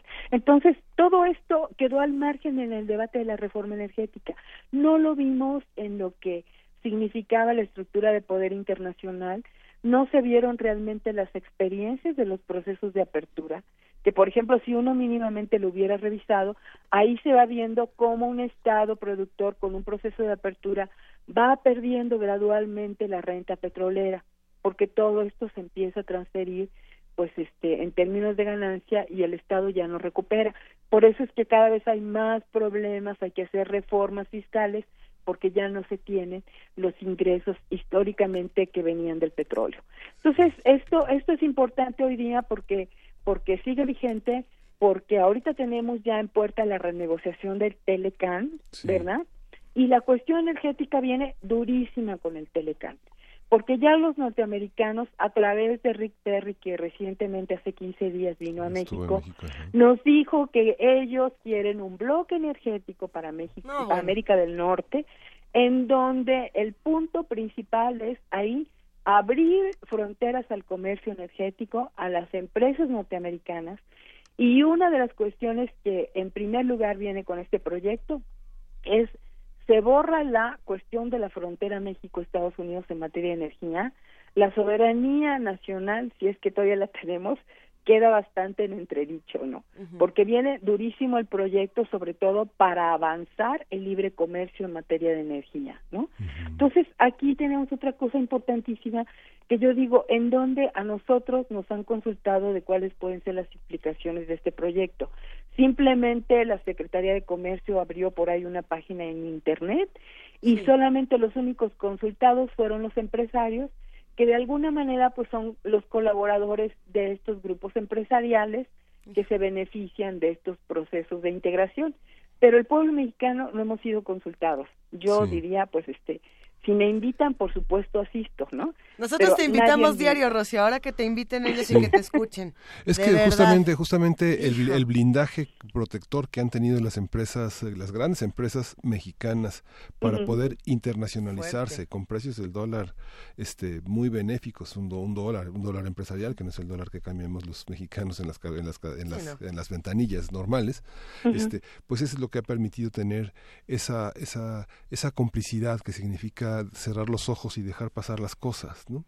Fíjate que no, yo creo que la complicidad es más estructural. Sí, porque en realidad, sí, esto es todo un tema de investigación, este, y tiene que ver con la estructura de élites de América del Norte. En realidad, pues, la humanidad siempre ha tenido élites, pero con la globalización las élites han sido una parte fundamental del juego, es decir, las élites que, que realmente tienen el 1% de la riqueza mundial, en donde se ha concentrado, eh, se traducen en América del Norte en una cuestión este, que justamente es lo que ha movido las soberanías, los cambios constitucionales, el nuevo diseño de leyes, las acciones, este, los territorios están rediseñando justamente a iniciativas de toda esta estrategia de élites.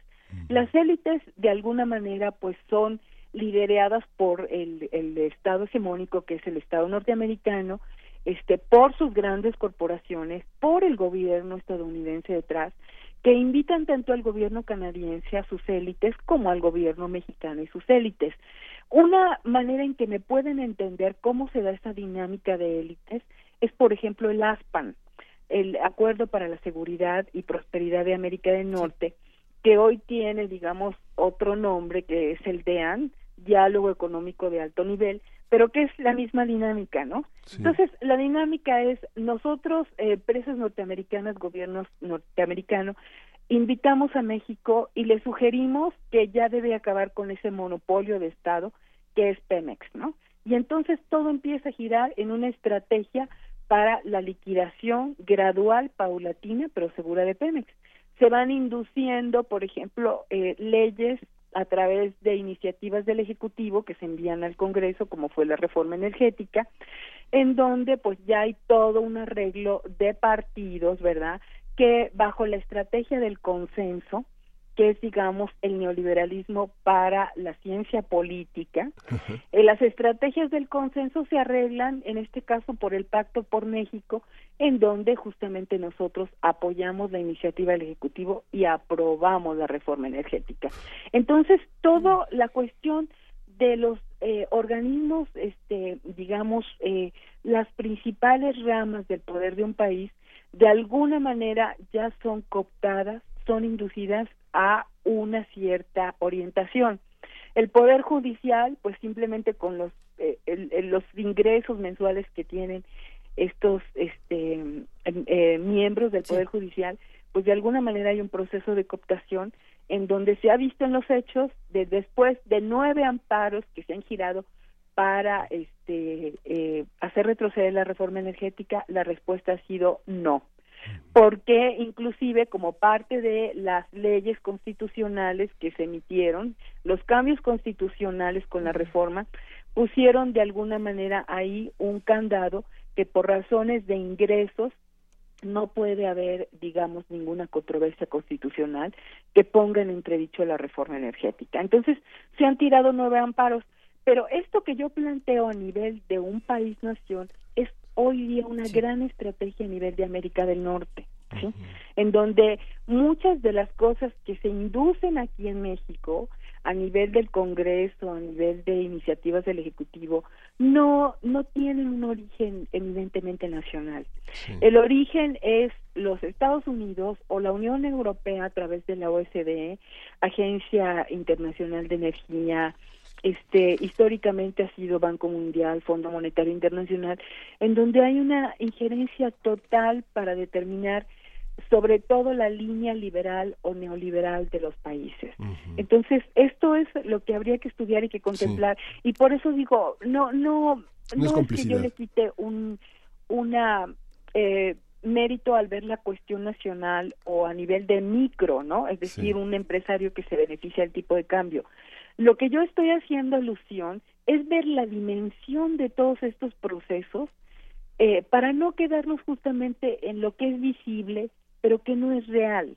Es decir, por ejemplo, yo te puedo decir, el problema de México son los guachicoleros.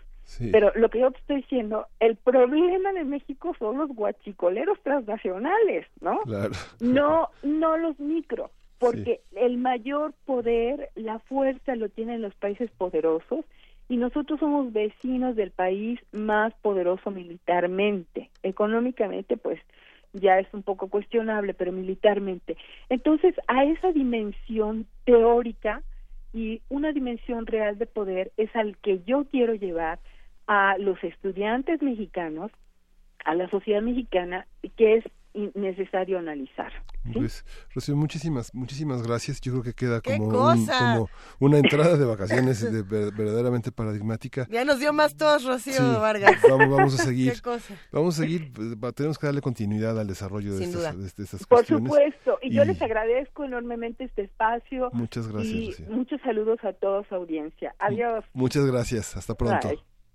Seguimos con primer movimiento. vamos, vamos a escuchar la curaduría eh, musical de Edith Lali. Y bueno, vamos a despedir con El gato balsante del héroe Anderson. ¿Qué, qué día tan, tan fuerte como, como gatos nos vamos a ir el día de hoy entre maullidos, arañazos, pero sobre todo para iniciar el día con estos ojos gigantescos, atentos y estas orejas enormes como, como gatos de Leroy Anderson. Nos vamos, querido Miguel Ángel Quemain. Un gusto iniciar la semana contigo. Muchas gracias. Gracias, igualmente que, se acabe la tos, que se acaben, que se, acaben, que se acaben nuestras enfermedades respiratorias. Gracias, equipo de Primer Movimiento, gracias, producción. Estamos, eh, esto fue Primer Movimiento. El mundo desde la universidad y Leroy Anderson.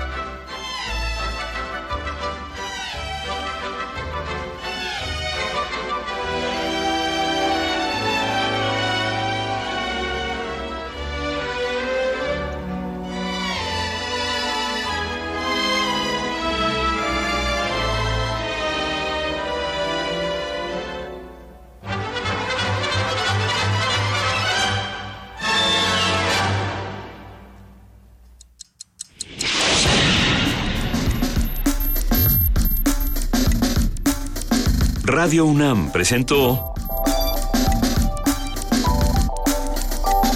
Primer movimiento. El mundo desde la universidad.